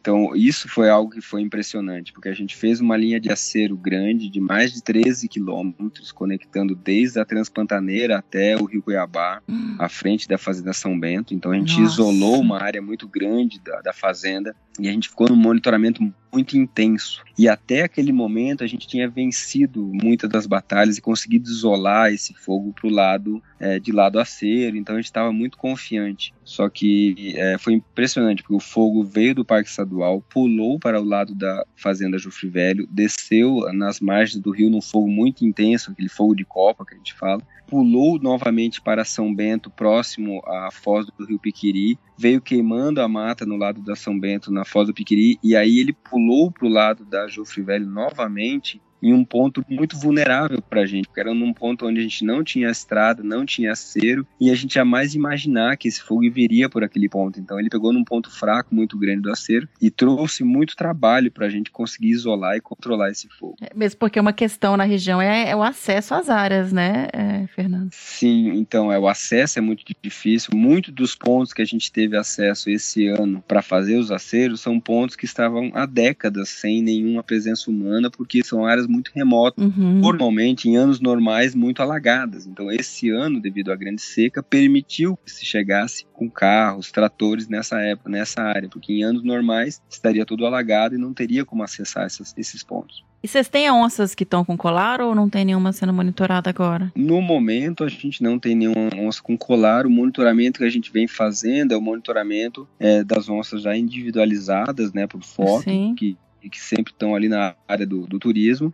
Então a gente tem uma base de dados das onças que ocorrem na região e a gente está acompanhando as onças que estão sendo registradas na região do Porto Jofre nesses últimos dias, nesse período pós-fogo. É, ah. hoje mesmo eu tive uma notícia muito boa. Um amigo que é guia de turismo esteve na região e durante quatro dias ele viu 13 animais diferentes, ah, que sendo que somente um dos animais estava com um ferimento leve e que não precisava intervenção de veterinário para captura e muito provável que ele vá se recuperar. Então, é um bom sinal e mostra que a onça pintada conseguiu pelo menos se refugiar, muito provável nos rios e nas áreas úmidas para tá.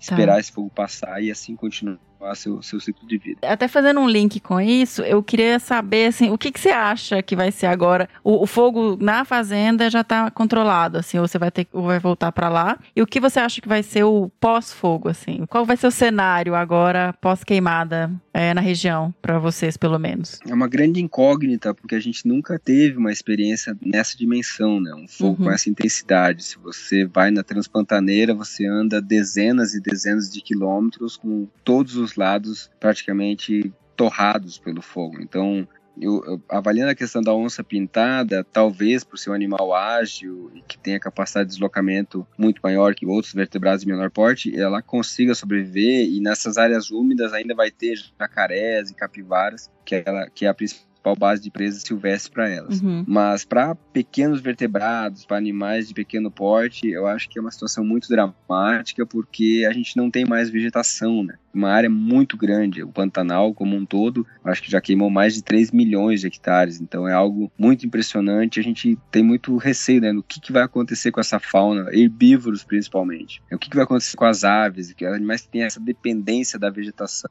Então, e qual que é as consequências, né, um efeito cascata cascata para a população de onça pintada. Então a gente está muito atento e tentando criar mecanismos para tentar entender né, como vai ser essa recuperação do Pantanal, o quão resiliente ele vai ser para esse fenômeno extremo de 2020. Foi uma coisa que me impressionou muito foi começar a ver animais, tipo a onça pintada, que tem uma capacidade de mobilidade muito maior, aparecerem queimadas ou machucadas. Eu falei, putz, imagina as outras espécies, né? E aí não só a morte direta e agora também a consequência da queima da vegetação e de né? No, no caso, assim, a gente da Pantera, a gente teve todo esse esforço para tentar manter o máximo de refúgios possíveis, mas assim, no momento agora são várias equipes de veterinários voluntários que estão atuando na região da Transpantaneira e Porto Jofre e tentando primeiro resgatar essa fauna que está ferida e que talvez possa ter um tratamento e ser depois reintroduzida na natureza novamente e principalmente distribuindo coxos com água e alimento para essa fauna, porque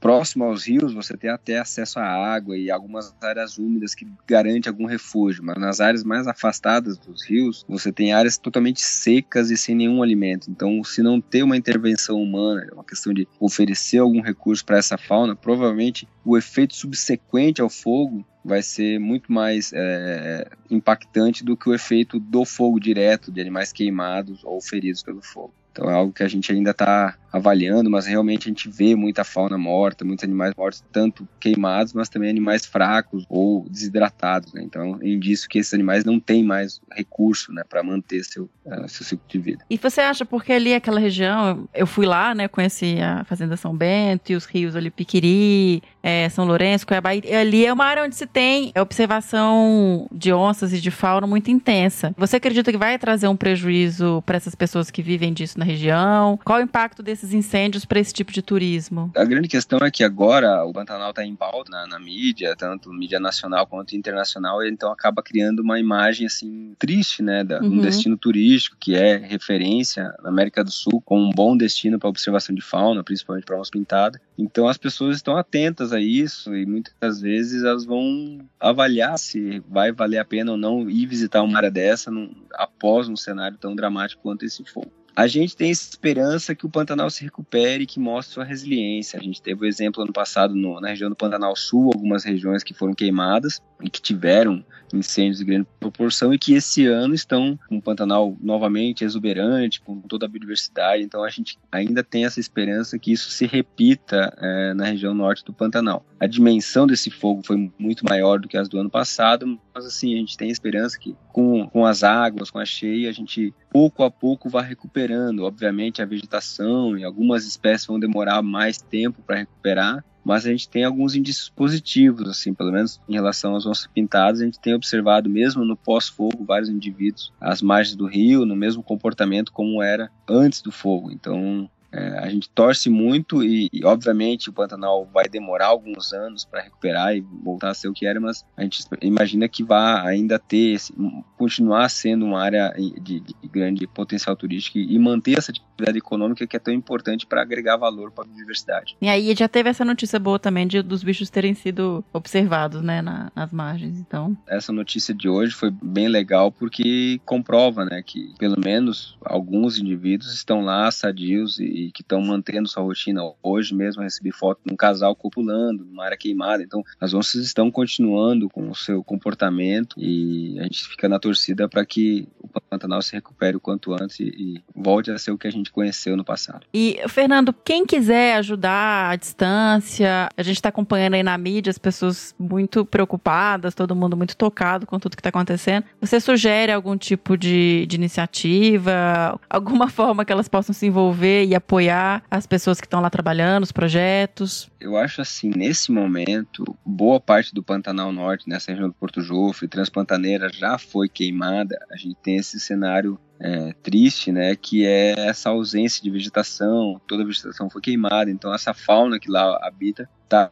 passando por momentos de, de, falta de água, comida. Então, são várias iniciativas que estão trabalhando na mesma frente, que é fornecer alimento e água para essa fauna, distribuindo costos de alimento ao longo da Transpantaneira. A gente tem, até o momento, a, a Animal, que é uma organização nacional que está apoiando uma iniciativa local. Tem a ONG Ecotrópica, e tem através do Conselho Regional de Medicina Veterinária, o pessoal do governo do estado está atuando também num centro de triagem e resgate de fauna. Então, eu acho que se a gente concentrar esses, esses, essas doações, esse esforço para ajudar essas pessoas veterinárias que estão lá na linha de frente para resgatar essa fauna e oferecer o mínimo de recursos para eles sobreviver, eu acho que é a ação mais efetiva para o momento. Se a tá. gente pensar em longo prazo, talvez estruturar o Pantanal, organizações, seja governo, seja não governamental, para fazer frente a esses incêndios que possam vir no futuro de uma maneira mais rápida. Por exemplo, uma brigada florestal, como é uma iniciativa que está sendo feita pelo IHP, é, ah. o tá. Instituto Homem Pantaneiro, que eu acho que é, é uma visão mais de longo prazo para a gente ter uma resposta mais rápida a esses incêndios florestais, que talvez for prevenido é, logo no início, a gente evita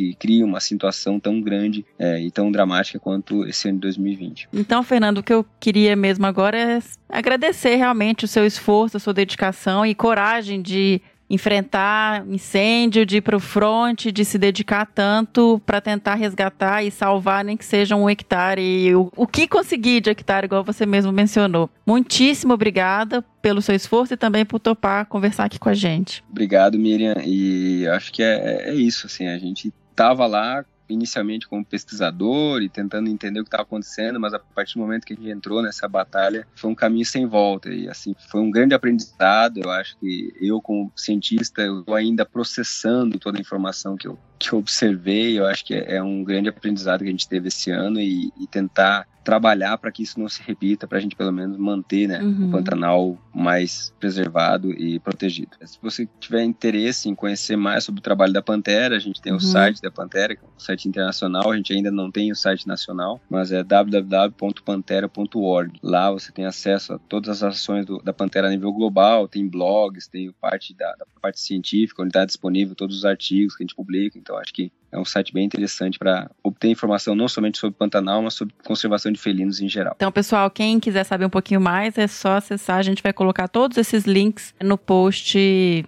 de divulgação do podcast. Sucesso aí, Fernando. Espero que você não passe por isso de novo e que as onças fiquem bem. E até uma próxima conversa em um momento melhor para você dividir com a gente coisas boas e notícias de pesquisa legais aí do, do Pantanal. E das onças. Legal, obrigado. Estou à disposição, valeu. Pois é, hein, denso em mim. Eu fiquei tão envolvida, a gente ficou tão. E a gente gravou tarde é, essa conversa. E eu não perguntei, por exemplo, como que era a questão da sensação de enfrentar fogo térmica, assim, porque o que todo mundo comenta é que você é cozido praticamente, você não consegue Sim. respirar, você queima. Eu, eu paguei incêndio uma vez na vida e era um incêndio pequeno, lá no, na Serra do Cipó. A sola do meu sapato derreteu. Hum. Então, assim, eu, eu, não perguntei isso, porque eu acho que no, no momento ali não, não consegui, mas é, é realmente impressionante. E assim, eu vi outro dia um vídeo também, pessoal, na verdade foi em São José do Rio Preto, um redemoinho de fogo. Cara, quem já viu um redemoinho de fogo, não esquece. É uma visão assim. É, é, é, tem que ver, é difícil descrever, assim, porque é uma coisa tão absurda, assim, é impressionante visualmente e, e, é assustador, assim, porque é um conjunto de sensações, cara. Você tá ali sufocando no meio da fumaça, cansado pra caramba, seco, quente. E aí tem toda aquela moral psicológica, né? Porque é trabalho de formiguinha. Né? E você Sim. viu, cara, o cara foi sozinho, sabe? Tipo, então, assim, não saia do seu apartamento no centro da cidade. Gente, não vá pro Pantanal para ganhar joinha, para postar foto. Pelo amor de Deus, não façam isso. Depois que a gente já tinha gravado e desligado a, o gravador, é, eu tava conversando mais um pouco com ele e ele me fez mais um relato, assim, que não chegou a entrar na entrevista, mas que eu achei importante de trazer. É que da tristeza de muitas vezes você tá lá no front lutando para apagar um fogo, conseguir salvar qualquer, ele mesmo fala na conversa muito, né? Salvar um hectare que seja, de conseguir salvar um remanescente ali, um pedaço de mato, para voltar na semana seguinte e esse mato queimar. Então aqui é uma frustração gigantesca. Você tá nessa luta, salvou um pedaço, fica feliz para daí a duas semanas ele queimar de novo. Então é realmente uma luta hercúlea, tanto física quanto emocional, né? Bom, e vocês vão lembrar da nossa querida Flávia Miranda, lá do Instituto Tamanduá. Quem não conhece, confere lá o episódio 26 do Desabraçando. E a outra também, né, Pantaneira, que conhece o Pantanal muito bem. Tá lá na linha de frente há muitos anos, né, Mi? Sim. Mas vale dar aquela lembrada aí. Quem que é a Flávia? Vamos lá, Flávia Miranda.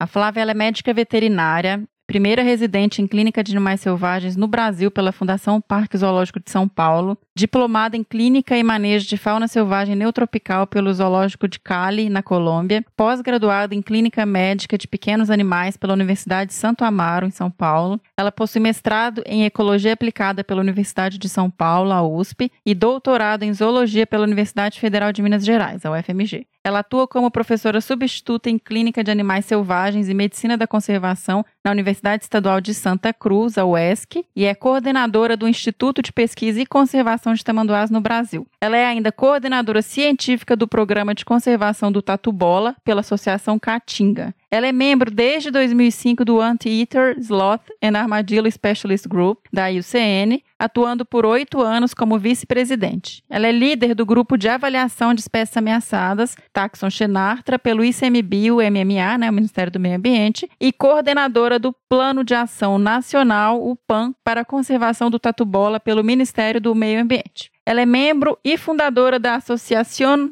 Ibero-Americana de Medicina e Ciências Veterinárias Forenses, do Chile. Ela também coordenou o programa One World, One Health, no Brasil e também atuou como apoio nos programas deles em diferentes países da América Latina, África do Sul e Antártica. Pensa no currículo, hein? Então, pessoal, vamos aí para esse papo com a Flávia Miranda, com uma perspectiva bem diferente, assim, muito interessante sobre a questão do pós-fogo também, né, Mi? Que é sim, muito importante. Sim. A gente está pensando no agora, mas tem coisa que vai ter consequência médio e longo que prazo. vem, daqui a dois anos, três anos, né? Sim. Vamos lá e os incêndios continuam fora de controle. Olá, Flávia. Muitíssimo obrigada por conseguir aí um tempinho para conversar com a gente aqui nesse episódio especial sobre o que tem acontecido no Pantanal, né? Essa tragédia que a gente está acompanhando aí nos noticiários. É, a situação está muito crítica, né? E realmente ah, uma tragédia ambiental, né? Não só para o Pantanal, mas para todo o Brasil. Essa queimada do, do Pantanal já está refletindo em todo o Brasil, né? É, mesmo porque eu acho que uma coisa que a gente sempre tem que explicar e trazer para as pessoas é de que os ambientes e os ecossistemas eles não são separados é, com barreiras, né? Tá tudo conectado. Então, uma convergência de fatores leva a um impacto no Pantanal, que vai levar essa fumaça para outras áreas, que vai trazer. Então, o impacto ele tem um alcance muito além do que a gente possa imaginar. Ah, sim, com certeza. E ainda mais falando, né? Eu vou advogar aqui pelo Pantanal, que eu sou pantaneira de coração, né? Como eu falo, criada na região. E o Pantanal tem ah, uma função ah, muito importante, né? É um, um corredor biogeográfico, é a maior planície alagada do mundo. Então, com certeza, essa mudança de ambiente que a gente vai ter agora realmente vai, vai, vai é muito preocupante para todo o Brasil, né? Para vários biomas, até porque aquele bioma sofre influência de outros, né? Uhum. Então esse desequilíbrio, Miriam, não vai passar despercebido, sabe? É, e até por isso, Flávia, que a gente é, entrou em contato com você, porque eu sei na sua história que você foi criada na região, né? Você é pantaneira e também você tem um projeto lá há muitos anos com os tamanduás, tem o curso, o famoso curso do Pantanal. Então eu queria trazer também um pouco desse contexto da sua história na região e, e o que, que você já viu. Você já chegou a acompanhar algum evento parecido com esse ou realmente a magnitude que a gente está vendo agora é algo que a gente não imaginava realmente que pudesse acontecer agora, né? A gente tem essa previsão que com o aquecimento global e todas essas questões isso vai acontecer. Mas nesse momento, é, eu, eu acredito que a proporção esteja maior do que a gente imaginava. Eu queria que você falasse um pouquinho sobre isso pra gente. Ah, sem dúvida, né? Ah, nós começamos a trabalhar em 2006 no Pantanal Norte, o Pantanal de Barão do Melgaço, né? É, no Sesc Pantanal. É, já passamos e depois passamos para o Pantanal Sul, onde a gente tem uma base hoje. Então são vários anos, né? Mais de 10 anos trabalhando no Pantanal. Já passamos sim por queimadas, ah, inclusive por queimadas queimadas graves, mas assim, nada perto do que a gente está tendo agora. Ah, realmente, essa queimada é uma das maiores tragédias né, do Brasil e o Pantanal realmente, é, acho que nunca sofreu algo nesse sentido, né? O próprio INPE já relatou aí um aumento de mais de 200%, né? 220% de, de aumento do ano passado para cá, né? Mais de 7 mil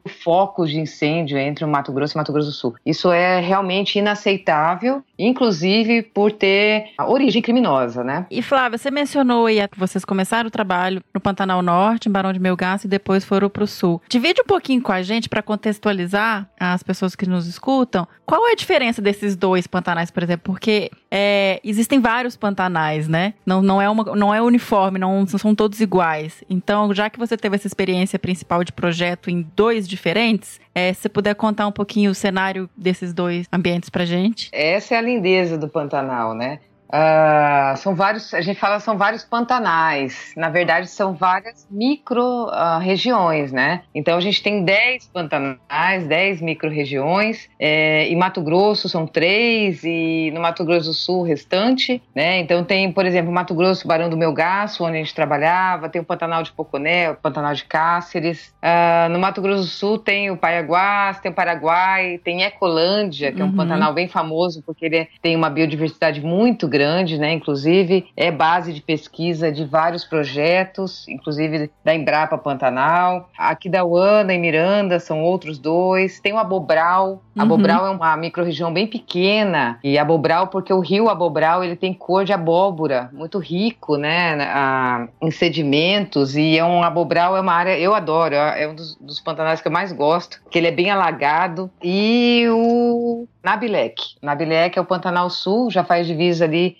com Porto Murtinho, onde finaliza ali a distribuição sul do Pantanal. E cada uma dessa região tem suas características, tem sua biodiversidade, porque o Pantanal, Miriam, ele é muito rico em biodiversidade, mas ele não é rico em espécies endêmicas, porque ele tem mesmo essa influência de outros biomas, né? E Sim. isso que é o lindo do Pantanal, porque ele realmente é um, um corredor biogeográfico. Ele liga duas bacias, bacias do, do, do, Prata com a bacia da Amazônia. E ele tem influência do Cerrado, a maioria dos mamíferos, por exemplo, são espécies encontradas no Cerrado. A maioria das aves são espécies encontradas no Chaco, na Amazônia, até mesmo na Mata Atlântica. Então, assim, tem uma floresta chamada Chiquitana, que pouca gente conhece, que é uma floresta bem fechada e que as, a maioria das aves, também espécies de aves, vem de lá. E é muita influência, né? Os morcegos, por exemplo, os quirópteros, que a gente chama, vem muito ah, da Mata Atlântica ali do sul, né? Da, do Pantanal. Então, é um bioma único, exclusivo e muito importante pro Brasil. Quando você fala, Flávio, eu confesso que eu, olha, eu não sou pantaneira, eu não tenho a sua vivência na região e a sua história,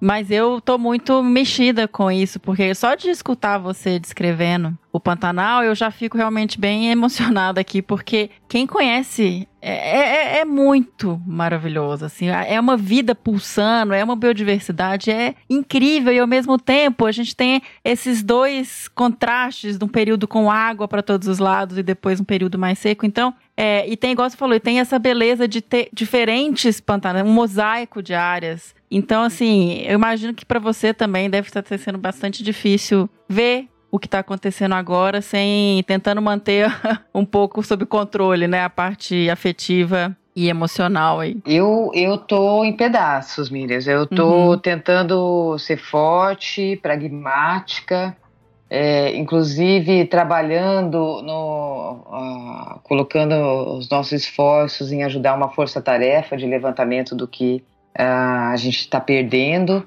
e realmente tem que ser muito forte para fazer esse trabalho, né? Porque é, levantar o índice de mortalidade, a incidência do que a gente perdeu, né? É, é muito doloroso, né? Uhum. Eu vejo e, a gente está também com uma força-tarefa de ajudar as equipes que estão no, no front aí, na, no manejo dos xenatras, né? Uhum. Dos tamanduás e dos tatus do Pantanal. E é, vou ser muito sincera, que noites e noites sem dormir, assim, e não dá para acreditar, né? Os animais todos queimados, a mortalidade é altíssima, como você falou, o tamanduá é um dos animais mais acometidos uhum. e é. e não tem o que fazer, né, Miriam? A gente só tem que torcer para chover. A verdade é essa. Torcer para chover e pensar depois, juntar força para tentar fazer uma, uma ação para recuperar o que puder, né? Não, não sei como também, porque o que queimou não tem muita volta. E é, o que queimou não tem volta. Por sorte, o Pantanal é um bioma com muita resiliência, né? Uhum. É um bioma que. Por isso que eu gosto do Pantanal. Para mim, é um bioma que me. Eu identifico por essa questão de resiliência mesmo, né? Uhum. Ele, ele cai, ele, ele, ele é. tropeça, mas não, não cai, né? Então, assim, é, eu tenho certeza que ele vai voltar.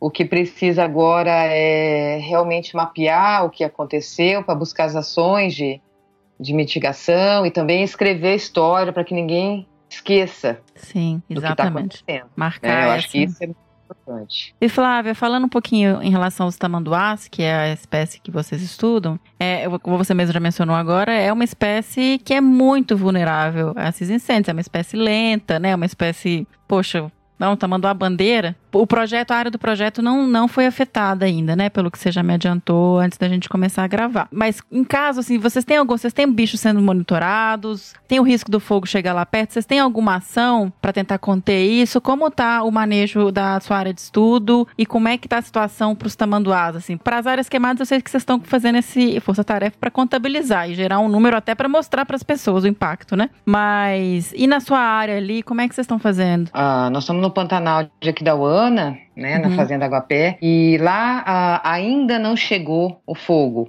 Né, ainda não, tem focos perto ali na região, a gente está tá vendo uma, uma uma fuligem né, um, um, no ar. No momento que está sendo feito é monitoramento né, e acero e monitoramento do fogo, da chegada. Uh, não tem, Miriam, o que fazer, não tem como retirar os animais de lá entendeu? Não, não, a gente não consegue esse manejo, é, é, impossível. A gente tem mais de cento, 100, acho que 100 animais capturados naquela região, microchipados, não estão sendo monitorados com rádio hoje mais.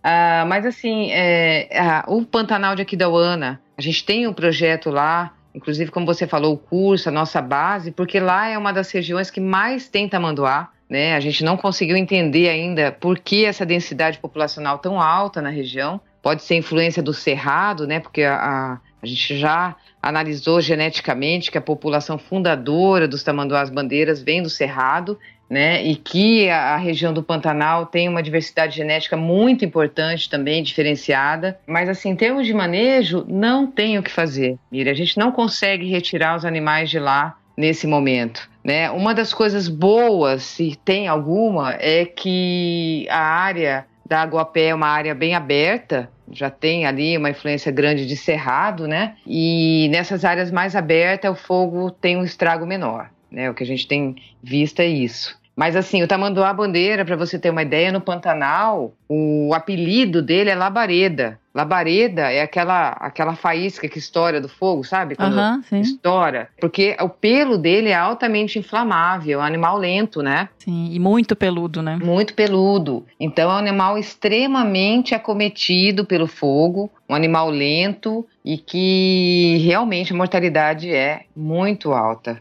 Esse é o lado desesperador, né? Por outro lado, uh, é um animal insetívoro que se alimenta de cupins e o cupim também é o que menos sofre com essa queima, né?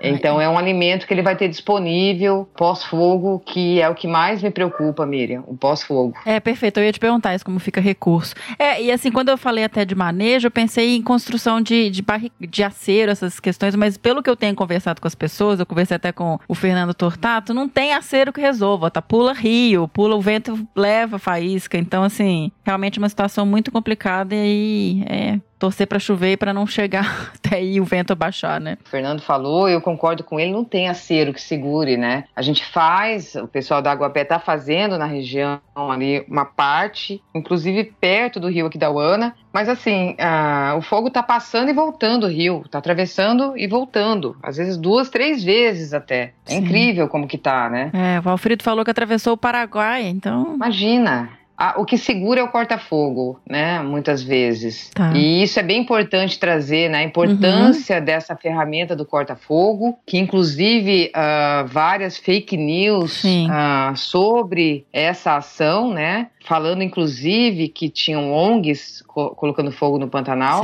É, pelo amor de Deus, né, gente? Só quem sabe o trabalho de estar à frente do terceiro setor, captando recurso que não tem, trabalhando com o meio ambiente, onde hoje está ah, sucateado, é, e falar que essa ação é criminosa é pelas ONGs é, é quase que. Cruel. É, né? É, não tem, não tem é. o que falar, né, Miriam? Não, não tem. Nem comentar. Corta-fogo é uma ação, uma ferramenta importante onde se coloca fogo contra o fogo para poder, fogo com fogo, a chama apagar, né? O fogo não, não correr, como eles falam, né? Sim, é, é, uma, é um manejo que funciona, que é usado e, e, usado com conhecimento, viu, gente? Então, assim, igual a Flávia comentou agora do, dessas fake news, e chega, assim, é de uma crueldade, porque o pessoal espalhou fake news sobre brigadista, os caras são os heróis, os caras estão lá de cara no fogo, correndo risco de vida. E, e se falar que eles estão colocando fogo é, fogo no Pantanal, não. É uma forma de manejar e tentar reduzir, diminuir o fogo com fogo. Então, realmente, por favor, não divulguem essas informações falsas e procurem saber antes. Exatamente. Brigadista é realmente herói, né? Essa tropa está sendo colocada de, no fronte exaustivamente. Só quem já trabalhou para apagar incêndio sabe o que é né? O calor, a força de um fogo. Você não pode se refrescar, não pode jogar água, porque você é, acaba sendo cozido, Nossa, né? É, pelo exatamente. fogo. Fumaça. Então é realmente um trabalho de heróis. E Flávia, você mencionou agora essa questão do, da sua preocupação com o pós-fogo. Eu queria que a gente focasse bastante nisso agora, assim. Fala um pouquinho dessa sua preocupação pra gente, do que vem aí pela frente. A minha preocupação é com os fatores que a gente chama de bióticos e abióticos, né, Miriam? Resumindo, o que, que é isso? É que a gente não vai ter, os animais não vão ter disponibilidade de alimentos, né? Uhum. E de outros fatores, de recursos que a natureza tem para manter essas populações viáveis, né? Então, é, a gente vai ter o vencedor e o perdedor. Vai ser, vai ser assim, né? Vão ter espécies que vão se adaptar né, que vão conseguir sobreviver a essa queimada e, e se adaptar ao pós-fogo e outras não.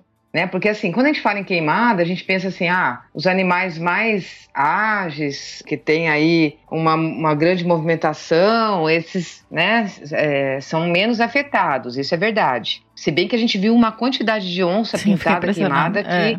Então, para ver como a situação está muito feia, porque tem vários tipos de fogo também, né? Tem a tufa, o fogo subterrâneo, que queima, né? Uhum, e, mas assim, normalmente os animais que voam, as aves, os animais mais rápidos são menos acometidos, e os mais lentos, né? Como os tamanduás, as antas, os anfíbios, as serpentes, imagina esses. Os que têm menos locomoção, os pequenos mamíferos, serpente, anfíbio, invertebrado, eu não consigo nem imaginar. Invertebrado, os próprios dispersores, polinizadores, né, as Sim. abelhas. Então, assim, é realmente é uma situação muito crítica, muito crítica. E ah, trazendo um pouco para a linha do que a gente trabalha, é a questão de saúde. O, o efeito do pós-fogo, ele traz uma alteração na prevalência e também na incidência e também disseminação de doenças infecciosas. Olha. Então, é, isso é muito complicado, porque é, esses processos eles são processos biológicos, ecológicos e até sociais, né? Imagina, por exemplo, falando dos tamanduás. A gente tem uns dados, inclusive, de pós-queimada, mas de queimadas menores, né? Em que a gente viu que o tamanduá, ele pós-queimada, ele teve que gastar mais energia em busca de alimentação, de cupizeiro, de área de descanso,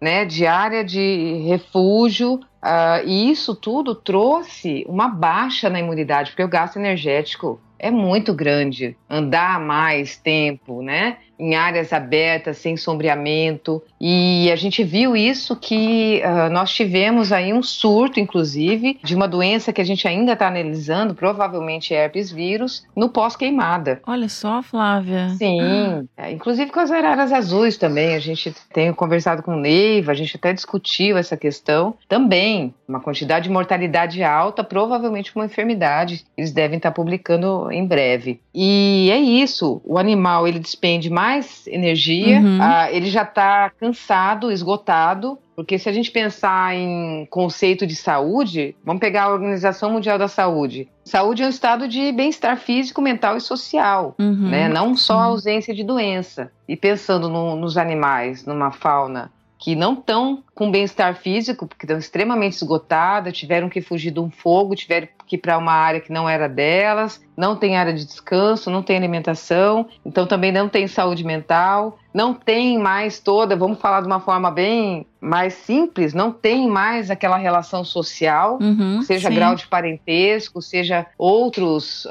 animais que faziam essa cadeia trófica, né? Predadores, por exemplo, muitas vezes, quanto eles perderam da dieta, né? Quanto é, eles têm para consumir? E se não tem alimentação, não tem descanso, não tem saúde, né, Miriam? A imunidade cai assim rapidamente. Além de prejudicar a saúde e o estado do bicho tal, prejudica a reprodução, por exemplo. Então vira um negócio Total. que vai influenciar aí gerações, né? Não é. Exatamente. É um, é um declínio a médio e longo prazo. Por isso que eu acho gravíssimo, porque vai ser algo que não vai ser fácil de mensurar. Por isso que essa força-tarefa que está sendo feita, coordenado pelo Valfrido na Embrapa, eu tiro o chapéu, porque é hora de realmente levantar o quanto a gente perdeu e o quanto de área e o que a gente ainda tem, né, uhum. de recurso e quais as espécies mais afetadas porque, imagina, se a gente perde, vamos pensar numa uma coisa bem ampla, perde lá vegetação arbustiva, árvores, uh, a gente não tem mais sombreamento. Se não tem mais sombreamento, imagina como ficam os anfíbios, né? Que uhum. estão extremamente sensíveis à radiação solar. Esses anfíbios ah, podem ser alimentação de outros animais que vão ficar. Entende? Então é uma Sim. cadeia que a gente não consegue ainda mensurar e, não, e tem pouquíssimos estudos sobre o pós-fogo. Tá? Então, isso realmente muito me preocupa, porque são fatores que a gente chama de exógenos, né? Que pega a questão biótica e a questão abiótica. Então é, é, muito grave, Miriam, muito grave. Porque, na verdade, quando você pensa, né, Pantanal, uma savana, que ela tem o fogo na sua história, são fogos, né, não é no mesmo lugar sempre, tem toda essa questão de serem pequenos mosaicos. Porque até nisso, numa extensão igual tá queimando, para ter uma recolonização, para ter o, todos os processos restabelecidos, isso é é uma tragédia mesmo. E quanto mais eu converso, e agora sabendo até, pensando nessa questão da saúde que você trouxe, super importante, gente, é, é de deixar mesmo sem, sem palavras aqui, não sei. É desesperador. Para você ter uma ideia, uma, um dos trabalhos que eu fiz no mestrado, inclusive, foi analisar enfermidade e população de Tamanduá-Bandeira em três parques nacionais, né? Um no Pantanal, inclusive, Parque do Pantanal e áreas, essas áreas que a gente trabalha no Barão do Melgaço e Aquidauana. E uh, uma das coisas que foi notória é que os animais, e, e, é uma das nossas hipóteses, uma das áreas de contaminação é na época da seca, quando eles dividem a água, os curichos, que estão mais secos, uhum. né? As lagoas. Sim. Imagina com fogo, esse recurso vai estar mais escasso e eles vão também estar muito mais em contato, porque densidade populacional de diferentes espécies, contato direto, é transmissão de doença. A gente está vendo agora na pandemia, né? Quanto mais variedade de espécie, menos uh, problema de uhum, transmissão sim. a gente tem, né? Então é, é, é, muito preocupante. Nossa, eu pensei em outra coisa aqui, Flá. Uhum. Porque a gente tem visto muita foto dos jacarés queimados em poças, assim, aquelas cenas terríveis. Eu lembro na época, né, que minha família tem fazenda, que um, um nem precisa falar isso, né? É só saber de, de biologia mesmo. É, um animal morto dentro de uma fonte de água também é um potencial grande de contaminação, né? Você tem um, uma carcaça ali no meio de, de, É, com certeza. Uma carcaça que alguns animais não teriam acesso no consumo, né? Então, por exemplo, um, tamanduá nunca teria acesso à, à, microbiota de um jacaré, porque ele não, não, se alimenta de jacaré, mas ele vai tomar uma água de uma carcaça.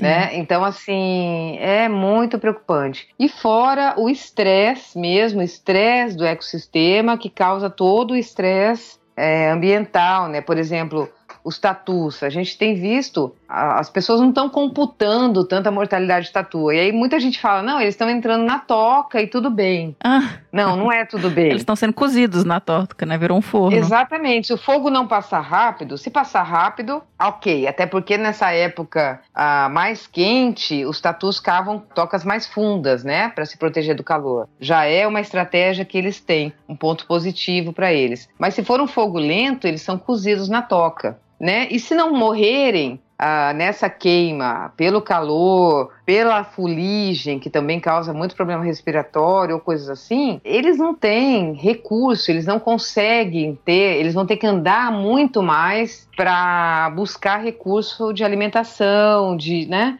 Então Sim. isso tudo cai muito a imunidade. Eu estou muito preocupada com isso, Miriam. Para frente, o que, o que fazer, Flávia? É, eu conversei, acho que foi o Tortato que me comentou que está em uma iniciativa, junto com essa força-tarefa, de levar bebedouros e comedouros. Eu acho fantástico, mas eu não consigo, dentro da dimensão do Pantanal e do, das áreas do difícil acesso, entender como que isso funcionaria e como isso seria feito. É, você está também envolvida nessa iniciativa? O que, que você, como, como que isso vai ser implantado e bom, qualquer, eu acho que qualquer ação é benéfica e bora fazer, mas assim, só queria saber um pouquinho, entender um pouquinho melhor isso. Não, não estou direto nessa iniciativa, nós estamos trabalhando diretamente, uh, o foco é a gente trabalhar na nossa base né, com ações mitigatórias ou ações pós-fogo, porque a gente não consegue mesmo, Miriam. O Pantanal é muito grande, né? Uhum, muito. E acho que essas forças-tarefas, assim, é, a, as ações são, vão ser estabelecidas depois que a gente tiver também um cenário né? Tá. Por isso que esse trabalho da, da Embrapa é extremamente importante. É, esse levantamento que nós estamos fazendo também com o Xenatra, extremamente importante. Então a gente quer saber quantos animais estão sendo atendidos nesse momento, de onde eles vieram, qual que é o maior índice de queimadas, que tipo de queimadura, que estado corpóreo encontra o animal e também quantos animais foram queimados, né? E em cima disso, a gente vê a região e vê o, quais as ações que tem que, tem que ser tomadas. Sim. Uma delas que nós vamos fazer sem dúvida é monitoramento aí sim com rádio colar. Na hora de soltar os bichos. Isso, na hora de soltar o bicho, né? Fendo, fazendo parceria com outros institutos. E essa questão do, do, dos bebedouros artificial, isso com certeza vai ser muito relevante. Até porque é uma prática que já é feita no Pantanal, em algumas áreas, né? E que essa ação com certeza terá que ser tomada, né? E Flávia, você mencionou essa questão de contabilização dos bichos que estão chegando. Então, e tem essa outra equipe que está fazendo isso, né? Resgatando os animais, levando para uma área para restabelecer, para cuidar dos animais, um centro de manejo aí do, desses bichos, para depois, inclusive, e, e, aí eu fico pensando nisso, aí depois monitorá-los, soltá-los, e tem que ter muito esse cuidado, saber de onde o bicho veio e se vai ter ambiente para pôr ele de volta, né? Então é, é uma loucura é pensar nisso também. É uma loucura, é uma loucura. Por isso que nós do Instituto Tamanduá estamos focando muito nos xenatras, né? Porque é onde a gente tem expertise para poder ajudar a fazer esse levantamento esse manejo né, de forma mais correta possível. Uma das coisas importantes que eu vejo, que inclusive essa ação no Força Tarefa faz, que eu acho muito importante, que a gente tenha padronização nos dados de coleta, Sim. né? Porque se a gente não padronizar, depois a gente não vai conseguir analisar esses dados. Então é isso que o Instituto Tamanduá está fazendo. Nós estamos tentando levantar o máximo de informações padronizadas, né? E tentando uh, levantar os dados dos animais vivos e também dos animais mortos, né? E tentar jogar isso tudo, mapear isso tudo, ver incidência e prevalência, mas também de uma forma que a gente consiga mapear uh, esse estrago, né? Para a gente poder tomar aí, levantar junto com vários pesquisadores ações pós fogo, né? É, não é fácil não, Miriam. Não é não. E, e eu vejo que tem muita, o bom é que tem muita gente nesse front, né? Tem ah, várias ONGs que trabalham no Pantanal há muitos anos e que pegaram com afinco, claro, né? Essa força, tarefa, esse trabalho e deixo aqui realmente de novo meu abraço a todos os pantaneiros e conservacionistas, né? Pantaneiros Sim. e toda a sociedade que comoveu, né, Miriam? Acho que isso tudo também trouxe algo fundamental porque é o momento da gente pensar o que a gente quer para o nosso futuro. Se não Exatamente. for agora, Miriam, nunca mais, nunca mais, porque né, eu penso que nós chegamos no limite. Tem uma pandemia instalada por problema, por, pela questão ambiental. Por isso que eu falo, a, a enfermidade é uma coisa muito, uh, muito importante, porque a doença ela regula a população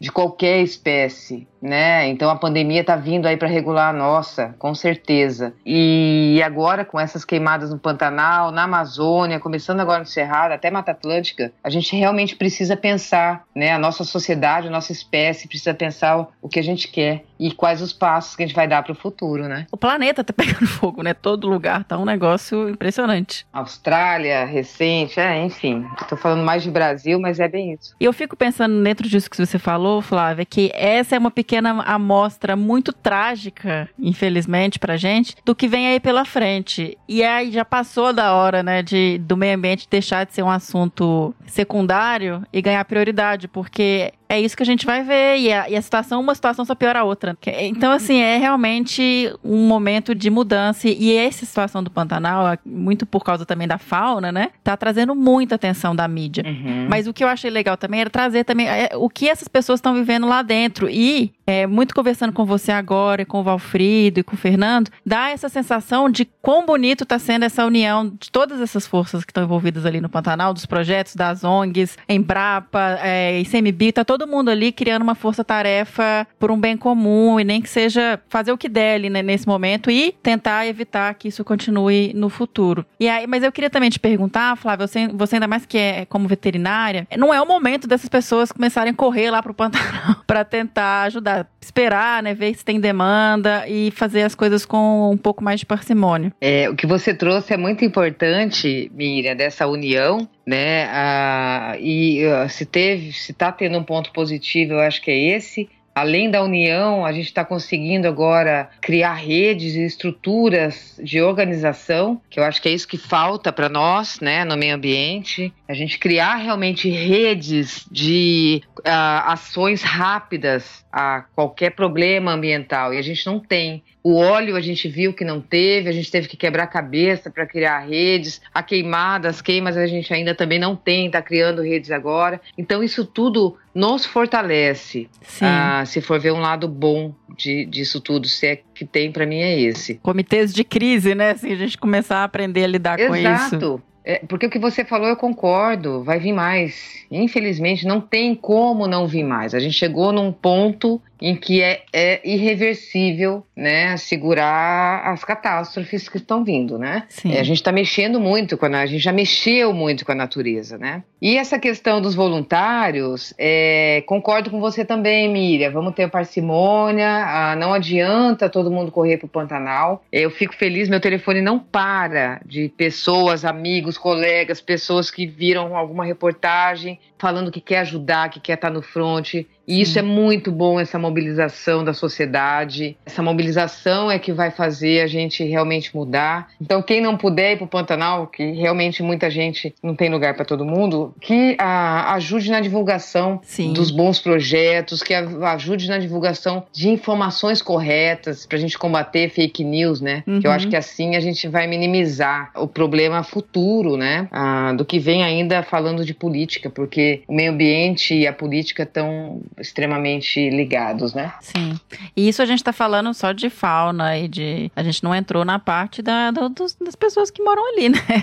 Que tem também, que dependem do, do ambiente, que estão também no meio dessa fumaça toda, respirando isso. Então é. É, ainda mais um processo de pandemia, Nossa, onde o grande problema da pandemia é o problema respiratório e o grande problema das queimadas são os problemas respiratórios. Então, assim, não vai ter como computar sabe? É, são dois problemas juntos, assim, que, que realmente é imensurável, né? E outra coisa, gente, vamos ver se a gente consegue, com as pessoas que a gente tem conversado, deixar no, na hora que a gente publicar o, o no post do, do episódio, deixar alguns, é, algumas instituições para apoio, para quem quiser fazer doação e, e e participar dessa forma, mas instituições sérias, então não vai. vamos, vamos, vamos dar uma filtrada aí no que precisa, né, Flávio? É, concordo, né? Eu acho que a gente tem que realmente unir esforços, inclusive na captação de recurso. Uhum. Recurso para o que realmente precisa, uh, para as ONGs que estão trabalhando no front, para levantamento desse pós-morte, né? Exatamente. Você vê aí o pessoal da Força Tarefa precisando aí de recursos para gasolina. O Pantanal é muito grande, né? Tá rodando todo esse Pantanal, demanda um esforço de, de logística, de carro, de pessoas, uh, pessoas no sentido brigadistas, né? É, biólogos, ecólogos que estão no, no fronte. Então, unir esforços para captar recursos também. A gente pensar mesmo nas ONGs que estão diretamente no front para poder apoiar e essas ONGs poderem distribuir para onde realmente está precisando, né? Bom, Flávia, eu muitíssimo obrigada por conseguir um tempinho aí. Eu sei que você acabou de chegar do campo, tá cansada e a gente te pegou no pulo aí, vamos conversar. E muito obrigada, mas a gente tinha que falar com você. Ah, obrigada. Essa conversa com a Flávia também foi, como todas as outras, né, uma conversa bastante emotiva, assim, mas com muita outra questão importante para a gente pensar de agora para frente, a Flávia é incrível, parceira demais do projeto e a gente precisa sempre estar tá agradecendo ela por toda essa parceria e apoio que ela dá ao projeto também. Sensacional, obrigado, Flávia. É sempre maravilhoso receber você aqui no podcast. E me seguindo aí, né, os veterinários, você conversou com o Jorge Salomão Júnior, né? Sim, conversei com o Jorge, que tá ali na frente de batalha resgatando os bichos há um mês já, desde que o bicho começou a pegar mesmo feio lá no Pantanal. Porque... Logo que começou, né, na verdade. É, começou essa mais, mais grave, né? Porque, uhum. na verdade, gente, isso é uma coisa, inclusive, que a gente comenta durante algumas entrevistas, que o fogo esse ano no Pantanal, ele já começou muito cedo. Então, na é. verdade, não é uma grande novidade. Lógico que a escala que, que se tomou, é, a proporção que se tomou, saiu do que era imaginado, né? Mas se esperava que fossem ter grandes incêndios dentro do cenário que a gente já estava acompanhando. Então, é isso que também traz um pouco de revolta, né? Porque dava tempo de ter se preparado e não, não teve isso. Então, na verdade, já havia uma expectativa de incêndios é, graves no Pantanal esse ano. É, então, eu vou apresentar aqui o Jorge para vocês. Ele possui graduação em Medicina Veterinária pela Universidade Metodista de São Paulo e atua desde então com clínica médica e cirúrgica de animais silvestres e exóticos em clínicas particulares e oferece suporte técnico a criadouros e mantenedouros de fauna silvestre. Ele é médico veterinário na Clínica Veterinária Zoopet em Jundiaí e em Campinas. Então vamos para esse papo, né, Mi? e os incêndios continuam fora de controle. Olá, Jorge. Gostaria primeiro de te agradecer muito por ter conseguido um tempinho para conversar aqui com a gente, trazer informações aí do front. Você que está na área há um tempo já trabalhando na parte de resgate dos animais, né? Muitíssimo obrigada, Jorge. Imagina, eu que agradeço pelo convite, pela oportunidade de estar tá passando aí para vocês um pouco do que a gente vem vivenciando né, na rotina de trabalho aqui no dia a dia. Para a gente poder entender um pouquinho a sua história aí com tudo que está acontecendo como que você chegou aí nesse momento? Quando que você foi? O que te levou até o Pantanal nesse momento desses incêndios tão graves? Então, na verdade, eu tô aqui há quase 30 dias, né? A gente tá para completar 30 dias, acho que tô com 28 dias trabalhados aqui. E surgiu a, a necessidade em virtude de um pessoal de uma pousada aqui, né? Uma pousada que recebe o pessoal para turismo, né? Normalmente o pessoal do exterior. E quando começou, né? Quando o fogo teve início, eles começaram começaram a ver muitos animais queimados e até ajudaram. Né? Não sei se vocês chegaram a ver tempos atrás uns vídeos onde tinha um pessoal dando água para uma anta, é, jogando água na anta, enfim. Né? Esse pessoal ficou muito mexido, né? São pessoas que vivem aqui no Pantanal há muito tempo, vivem do Pantanal e começaram a ficar muito mexidos e procurar né, o poder público, né, estadual, municipal, federal, enfim, e foram informados né, da, do tempo que levaria para mobilizar né, todo o poder público para estar tá atuando na região. Né, e assustados com isso, eles correram atrás de, de um fundo, né, em parceria com uma pesquisadora de onça pintada que atua aqui na região também. Né, eles colocaram um fundo internacional para captação de recursos, né, para tentarem fazer alguma coisa. Entendi. Esse fundo foi muito bem aceito e aí ela começou a correr atrás depois das pessoas para estarem trabalhando, os voluntários, né, para estarem aqui é, na linha de frente. O pessoal do Instituto Homem Pantaneiro entrou em contato comigo me pedindo se eu poderia estar ajudando aqui na linha de frente. Entendi. E foi tudo muito rápido, né, porque o fogo já estava acontecendo. Então eles entraram em contato comigo na quinta-feira, né, eu vim com meu carro particular. Você é da onde, Jorge? Eu sou de São Paulo. Então eu vim com meu carro particular, equipamento particular, né? Peguei mais um, um amigo veterinário também que a gente costuma fazer algumas ações juntos e viemos para cá, né? Chegando aqui a gente encontrou outros voluntários, formamos uma equipe de seis pessoas inicialmente, dois veterinários, uma bióloga, uma estudante de medicina veterinária, o dono de uma pousada e uma guia local. E começamos a trabalhar com essa equipe. Né? Então, é, no resgate, né, na busca ativa de animais. E eu falo que assim as coisas aqui mudam literalmente de uma hora para outra, né? De acordo com o progresso do fogo, de acordo com as consequências desse progresso da queimada. É, então, inicialmente, a gente chegou aqui com a intenção de busca ativa, né, de ir atrás dos animais. Sim. E eu, particularmente, quando cheguei, tive a sensação de que a gente tinha chegado tarde. Isso há 30 dias atrás. Isso há 30 dias atrás. E grande parte do fogo já tinha passado, né, e tinha muito animal morto, assim, isso foi muito difícil. Eu acho que por mais que eu vim, como eu disse inicialmente de carro, eu tive 1.700 quilômetros para pensar e me preparar para o que estava por vir, mas quando eu cheguei, de fato, foi muito assustador. No dia que eu entrei para a Transpantaneira, eu andei acho que um, cerca de 30 quilômetros, 32 quilômetros de Transpantaneira, e dali para frente era uma cortina de fogo gigantesca.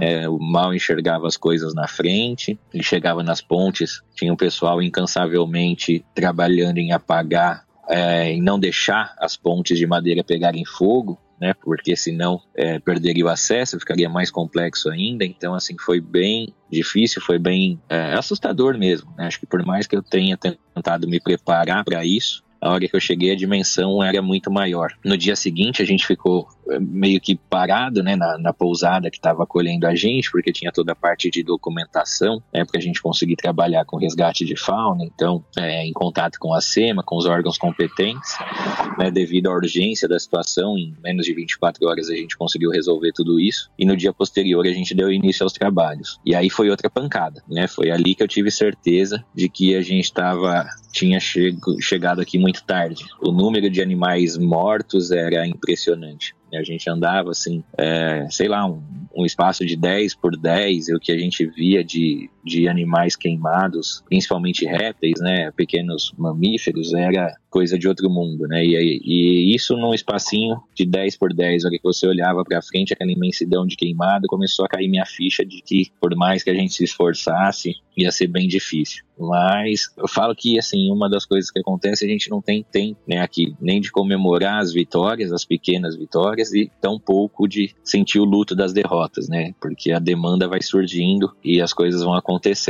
Né? Então foi bem difícil, tem sido bem difícil. Eu trabalho aí na área de animais silvestres há, há quase 15 anos. Né, na medicina de animais silvestres. Viajo o Brasil todo, né, grande parte da minha, do meu trabalho é com onça, 90% é em cima de onça e conservação de onça, mas isso me dá a oportunidade de viajar para tudo canto, tudo quanto é bioma, mas com certeza, sem sombra de dúvidas, é a, a situação mais difícil da minha vida profissional. Né, é, principalmente falando da parte psicológica mesmo, né, do que a gente vê, do quanto a gente se sente pequeno né, frente a tudo que está acontecendo, do quanto a gente vê que o nosso esforço, por maior que seja, né, quando eu digo assim, esforço coletivo de quem está à frente dessas ações, é, mesmo assim ainda é muito pouco. Né? Mas é, é isso, estamos aqui há 30 e poucos dias, foi assim que a gente chegou. E aí depois, coincidentemente, é, eu sou RT de uma, de uma ONG, né, da Amparo Animal, então eu cheguei conversando com eles, né, se podia vir tal, mas até então eles não teriam uma participação tão grande, né, em tudo isso que está acontecendo. Coincidentemente, um coronel daqui, da, da linha de frente daqui, entrou em contato também com a ONG,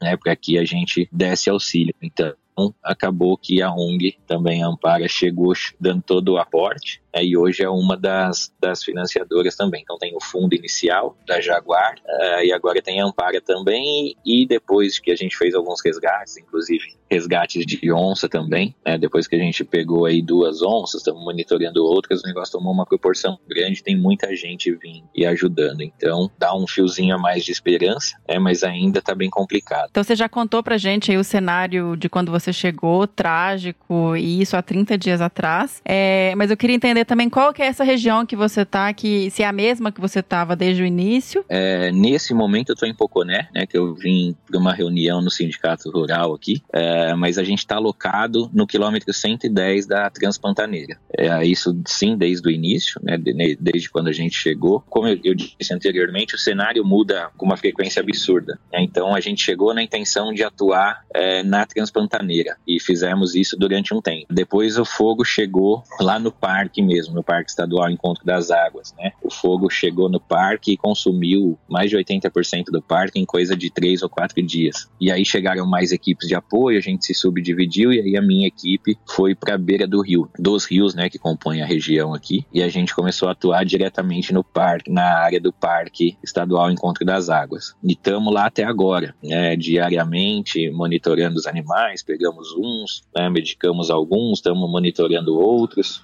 mas é, esse cenário muda. Então agora o parque já deu uma estacionada, já tem uns dois dias que a gente não está mais vendo tantos animais precisando por lá, né? Uhum. Então a gente vai voltando para a Transpantaneira. É uma das coisas também que, que nós percebemos e nesse meio tempo foi que fora os animais queimados, eh, os animais estavam totalmente desidratados, caquéticos, né? A gente estava achando os animais no nível de desidratação altíssimo e em estados de caquexia também, muito magros, muito fracos, porque eh, mesmo os que escaparam do fogo eh, perderam sua fonte de alimento, sua fonte de água. então, é uma outra frente que a gente tem feito e essa está tendo um resultado muito interessante, é a colocação de coxos artificiais, né, abastecidos com água né, em toda a região e a disponibilização de frutas também, frutas, alguma coisa de folha, né, legume, é, durante toda a região também. Então a gente tem hoje mais de 70 coxos distribuídos. É, a alimentação está sendo colocada aí cerca de 10 a 15 quilos de alimentação por ponto também. É, e é impressionante Legal. a gente ver a quantidade de espécies né, que estão se aproximando, estão tomando água, que estão se alimentando. Então, pelo menos para a gente conseguir dar uma energia para esses animais, para que eles consigam migrar para outras áreas, embora as áreas que não são afetadas são muito pequenas. E isso a gente tem feito desde o quilômetro zero da Transpantaneira até o último quilômetro lá na beira do rio, no Porto Jofre. E temos entrados em fazendas também, as fazendas que permitem a gente estar tá entrando. E agora também estamos atuando lá no Parque uh, Estadual Encontro das Águas. Então agora a gente tem alguns grupos que chegaram também, que estão ajudando a gente nisso. Né? Fizemos umas, umas divisões de equipe, tem cerca de cinco ou seis equipes atualmente atuando nessa região. Perfeito. É, isso até depois eu vou querer saber um pouquinho mais, porque é igual você mencionou, os animais escapam do fogo, mas aí eles vão ter outros desafios, né? De falta de recurso, a questão do Sim. próprio estresse de ter vivido isso, então isso também é, tem um impacto para a saúde deles. Mas antes Com da certeza. gente entrar nisso, me conta um pouquinho assim, como é a rotina de vocês, assim, é, você já falou que mudou um pouco no começo, vocês pensavam em fazer busca ativa, como é que está sendo agora? É, até para a gente entender, porque a busca ativa deve inclusive ter um, um risco para vocês, né? Eu não sei como é que funciona. Sim, não, com certeza. O cenário vem mudando de acordo com a progressão do fogo e a gente vai se adaptando a isso. Então começamos com a, com a busca ativa. A busca ativa de fato tem um risco. A gente sai a equipe de carro, né? Vai vendo. A hora que acha algum animal, a gente é, vai para fazer a, a captura desse animal, a contenção química ou física, né?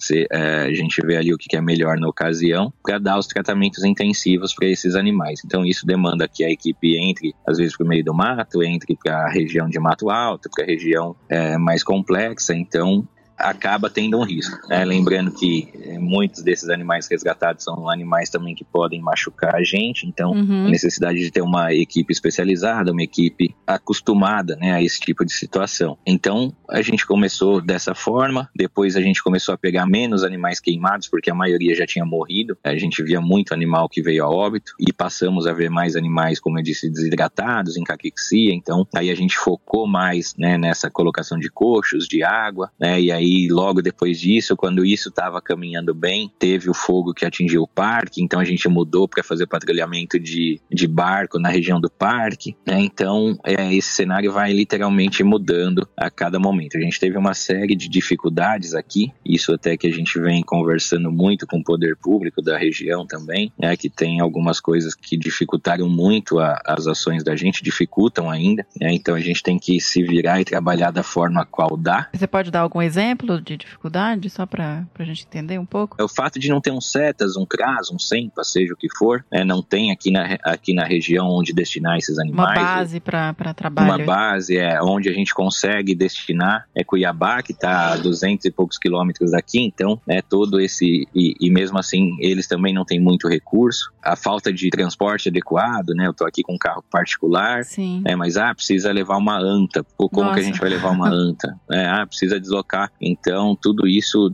dificultou muito, né? Ah, um cervo do Pantanal. É, então, assim, a gente tem passado algumas situações que, ao meu ver, é muito complexo quando a gente está falando de um bioma como o Pantanal, uma das maiores biodiversidades do planeta, e não tem uma estrutura básica para que a gente consiga trabalhar, sendo que o fogo é anual, né? Não nessa proporção, é né? lógico, mas que é um problema conhecido. Enfim, a gente tem algumas questões que, que agora, que eu acho que é o momento da gente conseguir tentar reverter isso, né? Agora que os olhos estão todos para a região, uhum. e são coisas fundamentais. Mas é isso, o cenário vai mudando de uma hora para outra e a gente vai se adaptando. É, é, é, você mencionou essa questão de não ter um setas, não ter um crado. Eu fiquei pensando nessa questão da logística, porque igual você mencionou, você pega animais enormes que precisam de toda uma estrutura para transporte e de e material para isso. E ao mesmo tempo, Sim. como que funciona? Vocês encontram no campo, vocês já começam ali a, a, medicar, tem animal que é alguma coisa rápida e já solta, e aí tem animal que tem que ir para esses centros de, de tratamento. Como vocês estão fazendo, assim,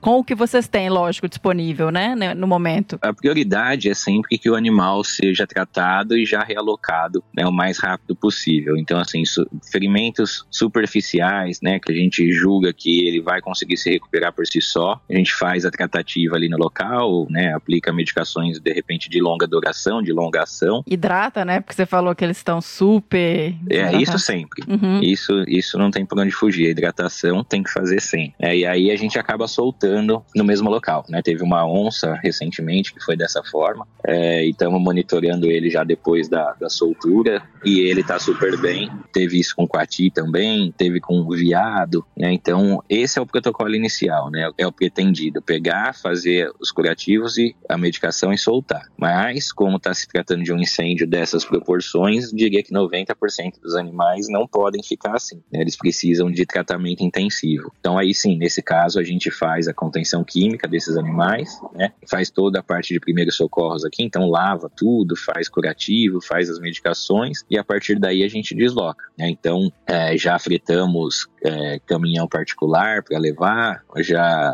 pegamos uma onça esses dias, a onça dá muito mais chama muito mais atenção, né? Então a onça a gente conseguiu que o helicóptero da Marinha fosse deslocar a gente. Compramos uma carreta daquelas que carrega cavalo, é para conseguir carregar anta, cervo, enfim, a gente está correndo da forma qual a gente pode. A gente tem que agradecer muito esse esforço de vocês, porque imagino que não tá fácil, um esforço hercúleo aí para conseguir resgatar. Acho que o que ajuda é que a gente, ajuda que eu digo na parte psicológica mesmo, é que a gente não tem muito tempo de pensar. A gente tem que agir, tem que correr, tem que se virar, então não dá tempo de ficar remoendo muito as coisas que acontecem. É, até pensando nessa parte psicológica, o Jorge, conta pra gente, assim, divide com o pessoal que, que tá escutando e que não conhece, né, não tá vivendo em loco o que tá acontecendo por aí, se teve algum momento, alguma situação que te marcou muito, assim, que você gostaria de, de dividir, se, se você quiser também, né? Alguma, algum cenário, algum momento específico que foi pesado, né? Ah, não, tiveram várias, né? Acho que o que não falta é, é situação pesada. Quando a gente começou a ver o que estava acontecendo na região da Transpantaneira, resgatamos anta, resgatamos quati queimado, vimos muito animal morto, é, isso foi algo que marcou bastante. E aí até o pessoal da região viu tal e falou: ah, vamos dar um, hoje de manhã, vamos, o fogo tá mais tranquilo, né? Tem mais gente monitorando, vamos dar uma volta no, no parque, né? E aí a gente foi dar uma volta no parque e aquilo foi um, uma injeção de ânimo na gente, né? Porque na ocasião o parque estava íntegro, né? Então assim, é, eu particularmente, como eu falei, eu sou um entusiasta em relação a, aos felinos, trabalho com ele, dediquei minha vida a isso. E eu vi num passeio, numa tarde, eu vi sete onças pintadas diferentes. Né? Nossa! Né? Então então isso foi algo que, que me marcou bastante. E foi um momento que eu tava assim, nossa, não, não, não adianta, né? A gente não vai conseguir ser efetivo e deu aquele up.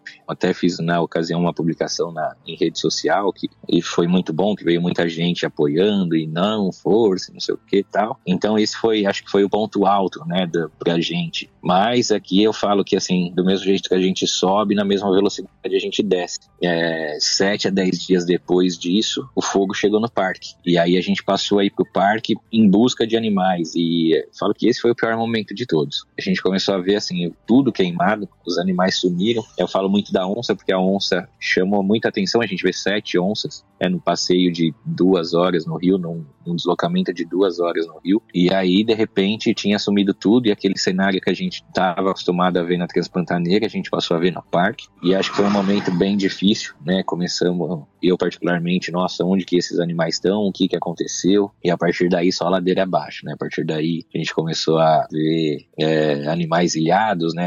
Cheguei a ver cervo, dois cervos é, na área banhada do rio e completamente cercados por fogo e a gente não conseguia chegar porque chegava perto eles corriam para o fogo e saía longe eles voltavam para o meio enfim virou uma situação absurda né então acho que o que mais marcou o mesmo ponto que foi crucial em um momento para dar energia para a gente foi o que derrubou a gente de vez 7 a 10 dias depois. Né? Então, a partir daí a gente passou a estar no parque todo dia, resgatamos onça, resgatamos cervo, resgatamos viado, mas foi, acho que foi um, um dos momentos mais difíceis. Ontem é, foi outro, né? Ontem eu fui fazer um voo né? a gente conseguiu aqui um helicóptero militar, né, em parceria com a SEMA, né, com a Secretaria do Meio Ambiente local aqui, e fomos eu, o outro veterinário da equipe, o Felipe Coutinho, e a guia local, né, porque conhece tudo, a Eduarda Fernandes, para a gente conseguir é, ver, né, sobrevoando mesmo, porque a gente só vê os bordos, né, sobrevoando para a gente conseguir ver lá dentro. E foi desesperador. É assim, muito pior do que a gente achava, porque a gente via as bordas, mas aí a gente via uma parte verde, né? E ontem, vendo de cima, assim, tenho certeza que consumiu mais de 80% do parque o fogo baixo ele pegou praticamente no parque todo. Acho que a gente viu uma ou duas ilhas pequenas. Né? No restante ele pegou em tudo. Tem algumas áreas que não pegou na copa das árvores, mas no chão pegou. Então a gente está meio que digerindo isso ainda, né? Se questionando onde esses animais podem ter ido, o que que aconteceu. Né? Então tá de verdade muito difícil ainda. E fora isso a gente tem outras regiões, né? Que nem agora já pediram para a gente se deslocar para outras regiões próximas aqui, 200 quilômetros de distância, 400 quilômetros de distância. A gente está trazendo também mais equipes para estar tá atuando. É tudo muito difícil, mas acho que assim é, o que mais marcou foi o dia da chegada. Né? Depois é esse que marcou para o bem esse, essa ida no parque e, e consequentemente depois o que veio ladeira abaixo, que foi após o incêndio do parque trabalhei com, no Pantanal com onça pintada especificamente. Uhum. Assim, a gente sempre tem essa ideia de que esses bichos têm uma capacidade de deslocamento grande, têm uma agilidade. E quando eu comecei a ver os noticiários mostrando as onças, e não foi uma, né, assim, é, aparecendo muito machucadas e mortas, e isso foi uma coisa que me impressionou bastante. Você falou, oi, gente, mas se as onças estão assim, eu não consigo nem imaginar o que está acontecendo com o resto. E você estava aí na linha de frente, capturando e resgatando essas onças pintadas, né? Você mencionou até uma que saiu Sim. de helicóptero. A questão para elas tem sido mais essas patas queimadas, né? Esse fogo de chão que não tem muito para onde escapar. Ainda mais já que você falou que, por exemplo, o parque é, do Encontro das Águas, ele tá 80% queimado, então não tem muito refúgio, né? Não tem muito para onde esses bichos fugirem. É, é isso, isso, mesmo que tá acontecendo aí? É, é isso mesmo que tá acontecendo. E essa é a preocupação maior. Né? Eu, como eu disse, trabalho com a espécie também há muito tempo e a indagação é bem essa. Pô, se a onça tá assim, imagina o restante.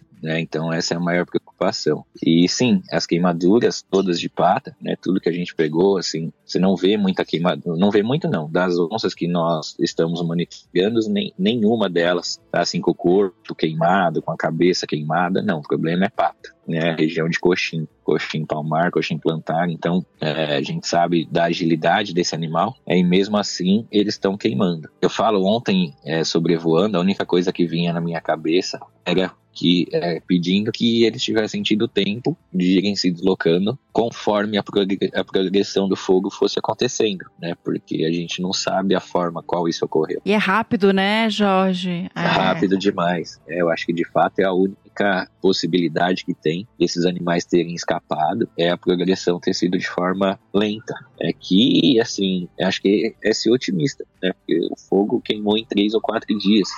Então não tem como ter sido muito lento. E aí é muito difícil, muito difícil. Como eu disse no passeio anterior, a gente tinha visto mãe com dois filhotes, tinha visto fêmea prenha a ponto de, de de dar luz, e hoje a gente roda, roda, roda por lá e já não vê mais ninguém, não sabe se foi, se não foi, né, se, tá, se deslocou, é, é bem complicado, é bem difícil. Acho que ninguém, eu não sei, você que estava aí desde o início, você imaginava que ia chegar nessa proporção, Jorge, de alcançar essa escala? Não, não, nunca, não, nunca imaginei nunca imaginei. E eu falava é, em reuniões aqui, a gente conversando com o pessoal dos bombeiros e tal, e eles falavam, não, isso vai chegar no parque. não, não vai, não vai, vamos torcer, vamos torcer. E chegou mesmo, e chegou de maneira devastadora. E como é que tá agora? Diminuiu um pouco? Vocês estão com essas ações de colocar os coxos, né? Com, com recurso, com água, espalhar. É, e vocês conseguem chegar em lugares que o Pantanal também é uma área de muito difícil acesso, né? Você não tem estrada para todo lado, você não consegue chegar em muitas áreas. Então vocês estão dando preferência para essas áreas na borda da Transpantaneira e tentando colocar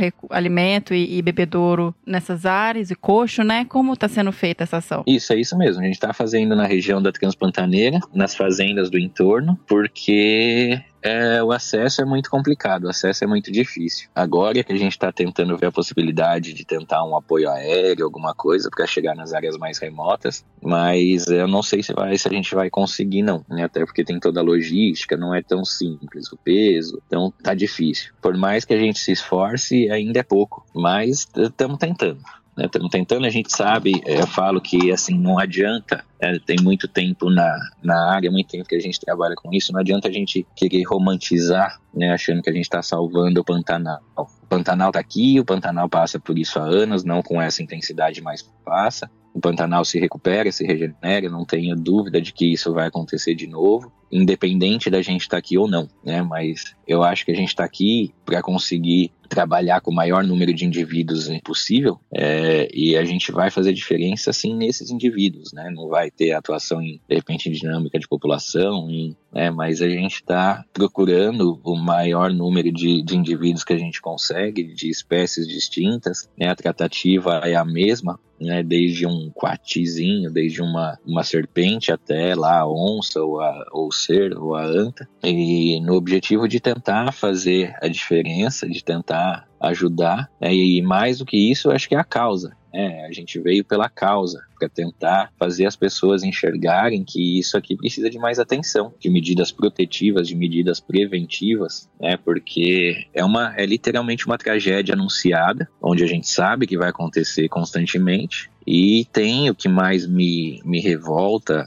é o tal do conformismo estratégico, né? Que é aquela ideia de anos atrás de que o fogo entrou no Pantanal, não tem mais o que fazer, tem que esperar a chuva vir, né? Então, assim, isso não muda, né? A gente sabe que vai pegar fogo, a gente sabe, mas pô, então vamos fazer alguma coisa para prevenir. Não tem uma brigada de incêndio permanente no local, né? Não tem um centro de atendimento aos animais, e assim, já passou da hora. É, é a sensação que eu tenho vivenciando tudo isso e, e, o objetivo nosso é justamente esse, é que a gente não, não fique esperando para que ano que vem aconteça e a gente tenha que ver da mesma forma, né, e, e tenha essa sensação de fraqueza, né, do mesmo jeito. Então é, é, a bandeira mesmo que, que a gente comprou e que a gente está correndo atrás de melhorar. Perfeito. É, e essa sensação de potência, mesmo sendo que, igual você mencionou, era, era uma, uma tragédia anunciada. Já tava, as queimadas começaram já muito cedo esse ano, todas as questões climáticas apontando para isso, e ainda tem esse desafio de lidar com a tradição pantaneira de que não dá muito para seguir as mesmas regras que eram no passado, né? Porque Sim. hoje o Pantanal está mudando.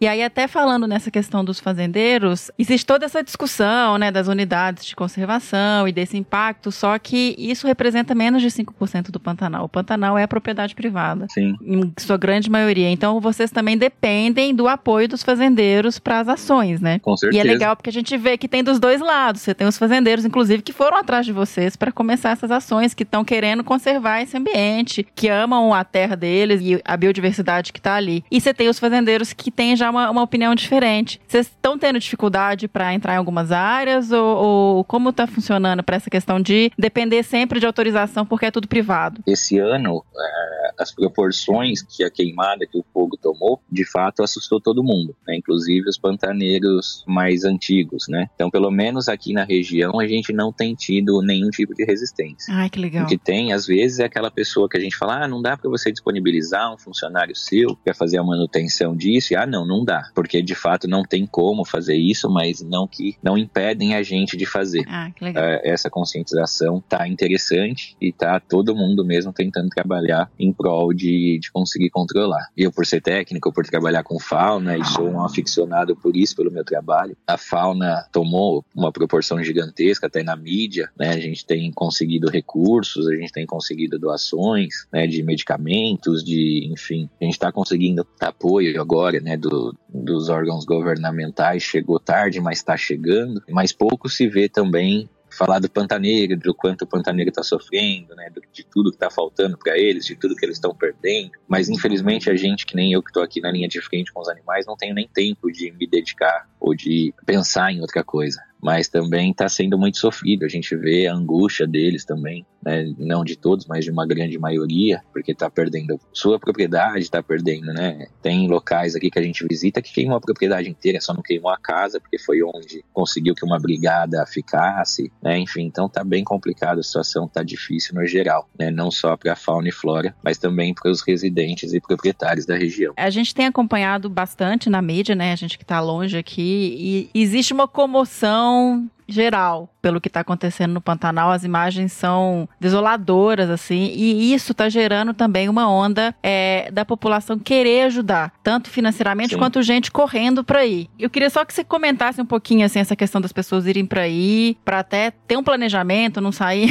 correndo é. e chegando aí do nada, assim, ter uma organização para isso, sabe? É, eu acho que isso é muito importante, né? A gente precisa, sim, de pessoas, a gente precisa de, de, de gente que está afim, né? Mas isso tem que acontecer de maneira organizada, né? Porque a, a logística aqui é complexa, locais para ficar tá difícil, é, veículo para andar lá tá difícil, então não adianta a coisa é, tipo vir de repente. É, então tem que entrar em contato com as instituições que estão trabalhando aqui para que siga o planejamento. Lembrar que assim não adianta chegar aqui e achar que vai atuar lá, não precisa de autorização, né? Precisa de autorização do órgão competente. Tem toda uma uma grade, né, de pessoas trabalhando. Então eu diria que assim, no impulso não venha. Tente ajudar de outra forma, entre em contato, espere que as organizações que estão por aqui entrem em contato de volta, solicitando, né? Mas que não venha de uma vez, porque vai acabar atrapalhando mais do que ajudando. E quem quiser ajudar, então, à distância, assim, você sugere instituição para doação? Como que a gente faz? Tem algum link, algum... algum... Tem, tem, tem várias instituições, na verdade, né? É, tem a Pantanal Relief Fund, que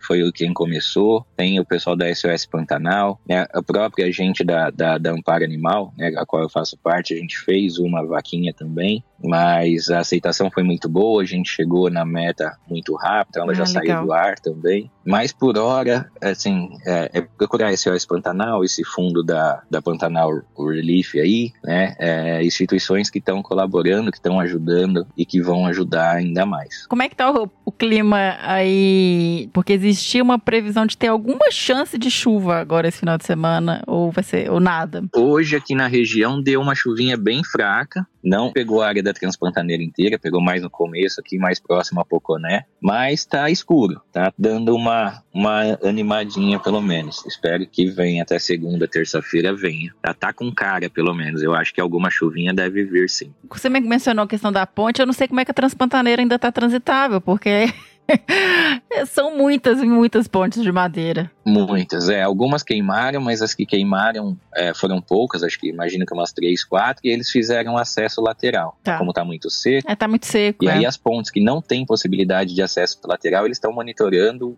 diariamente o tempo todo né? Então essas o fogo ainda não chegou porque sempre tem gente ali guardando. Quais são os seus planos? Você vai continuar aí depois? O que, que você está imaginando para a região? Qual é o futuro aí da, das medidas de manejo? Como fica o Pantanal? Porque ainda tem fogo pela frente, né? Quando isso passar. Ainda tem, é, ainda tem. Então a gente espera que esse fogo passe rápido, rápido que eu digo assim, o mais rápido possível que a chuva chegue. Né? De fato, não tem por onde, só vai controlar quando chover. Mas assim, a, gente vai estar presente ainda na área, né? De, quando eu digo a gente, é, a em si Né? A gente tem é, fez essa captação de recursos, a gente está em constante contato com a Secretaria do Meio Ambiente, com é, Departamento de Fauna, com né, decidir onde vai ser investido isso também. E a ideia é justamente não deixar esquecer. Acho que o brasileiro, grande parte do nosso problema é a tal da memória curta, né? Que daqui a pouco chove, acaba tudo, vai todo mundo embora e só vai lembrar do Pantanal de novo no ano que vem, hora que estiver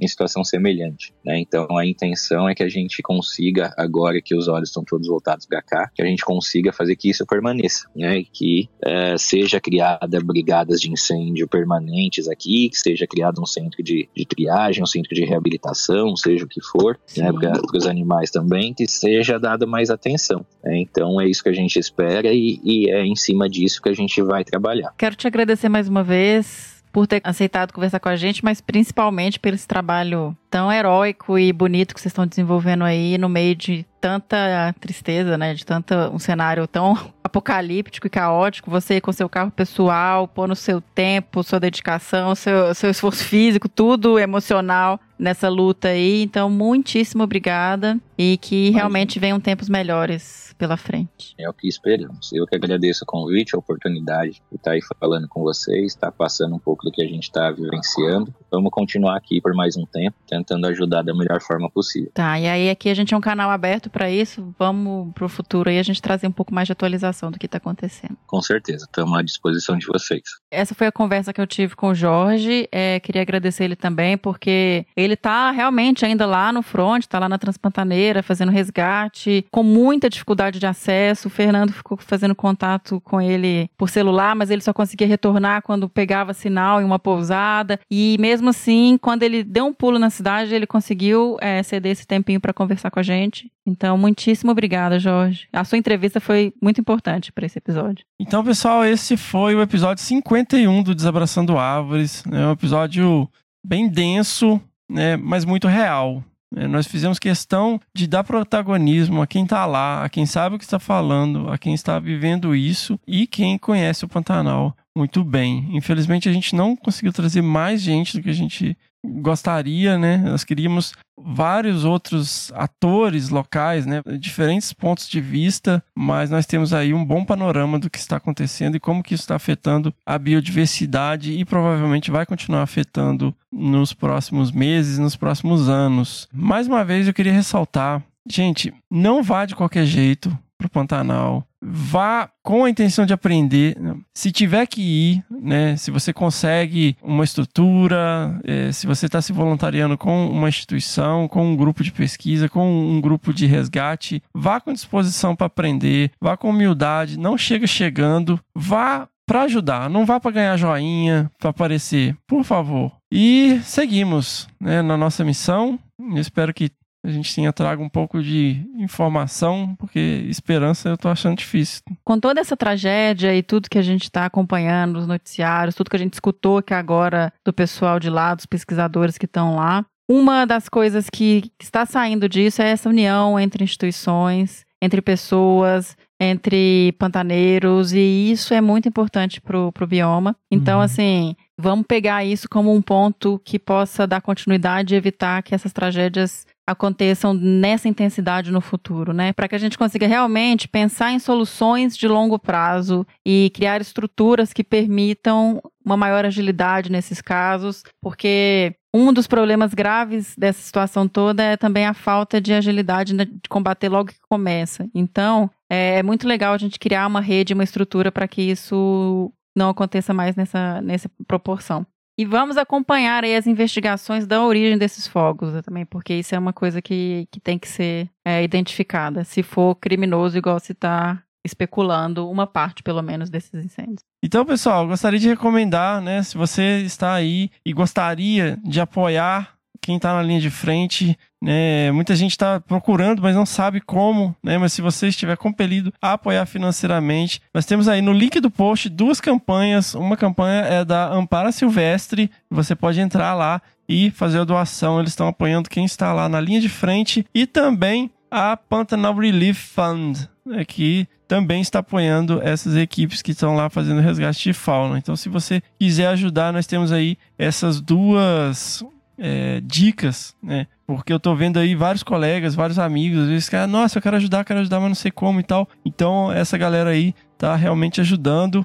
E tomem cuidado, né? A gente já viu denúncia de pessoal mandando, ah, doe aqui, tarará, tarará, e na verdade esse dinheiro não está indo para iniciativas que estão combatendo fogo, ou que estão ajudando na logística, ou que estão ajudando as pessoas que estão sendo afetadas e nem os animais que estão sendo afetados. Então, procure organizações sérias é, que estão realmente aí fazendo alguma coisa muito obrigado. Sigam lá as nossas redes sociais, o Desabrace no Instagram e no Twitter, o Desabraçando Aves Podcast no Facebook, o nosso canal no Telegram. E vamos que vamos. Vamos que vamos.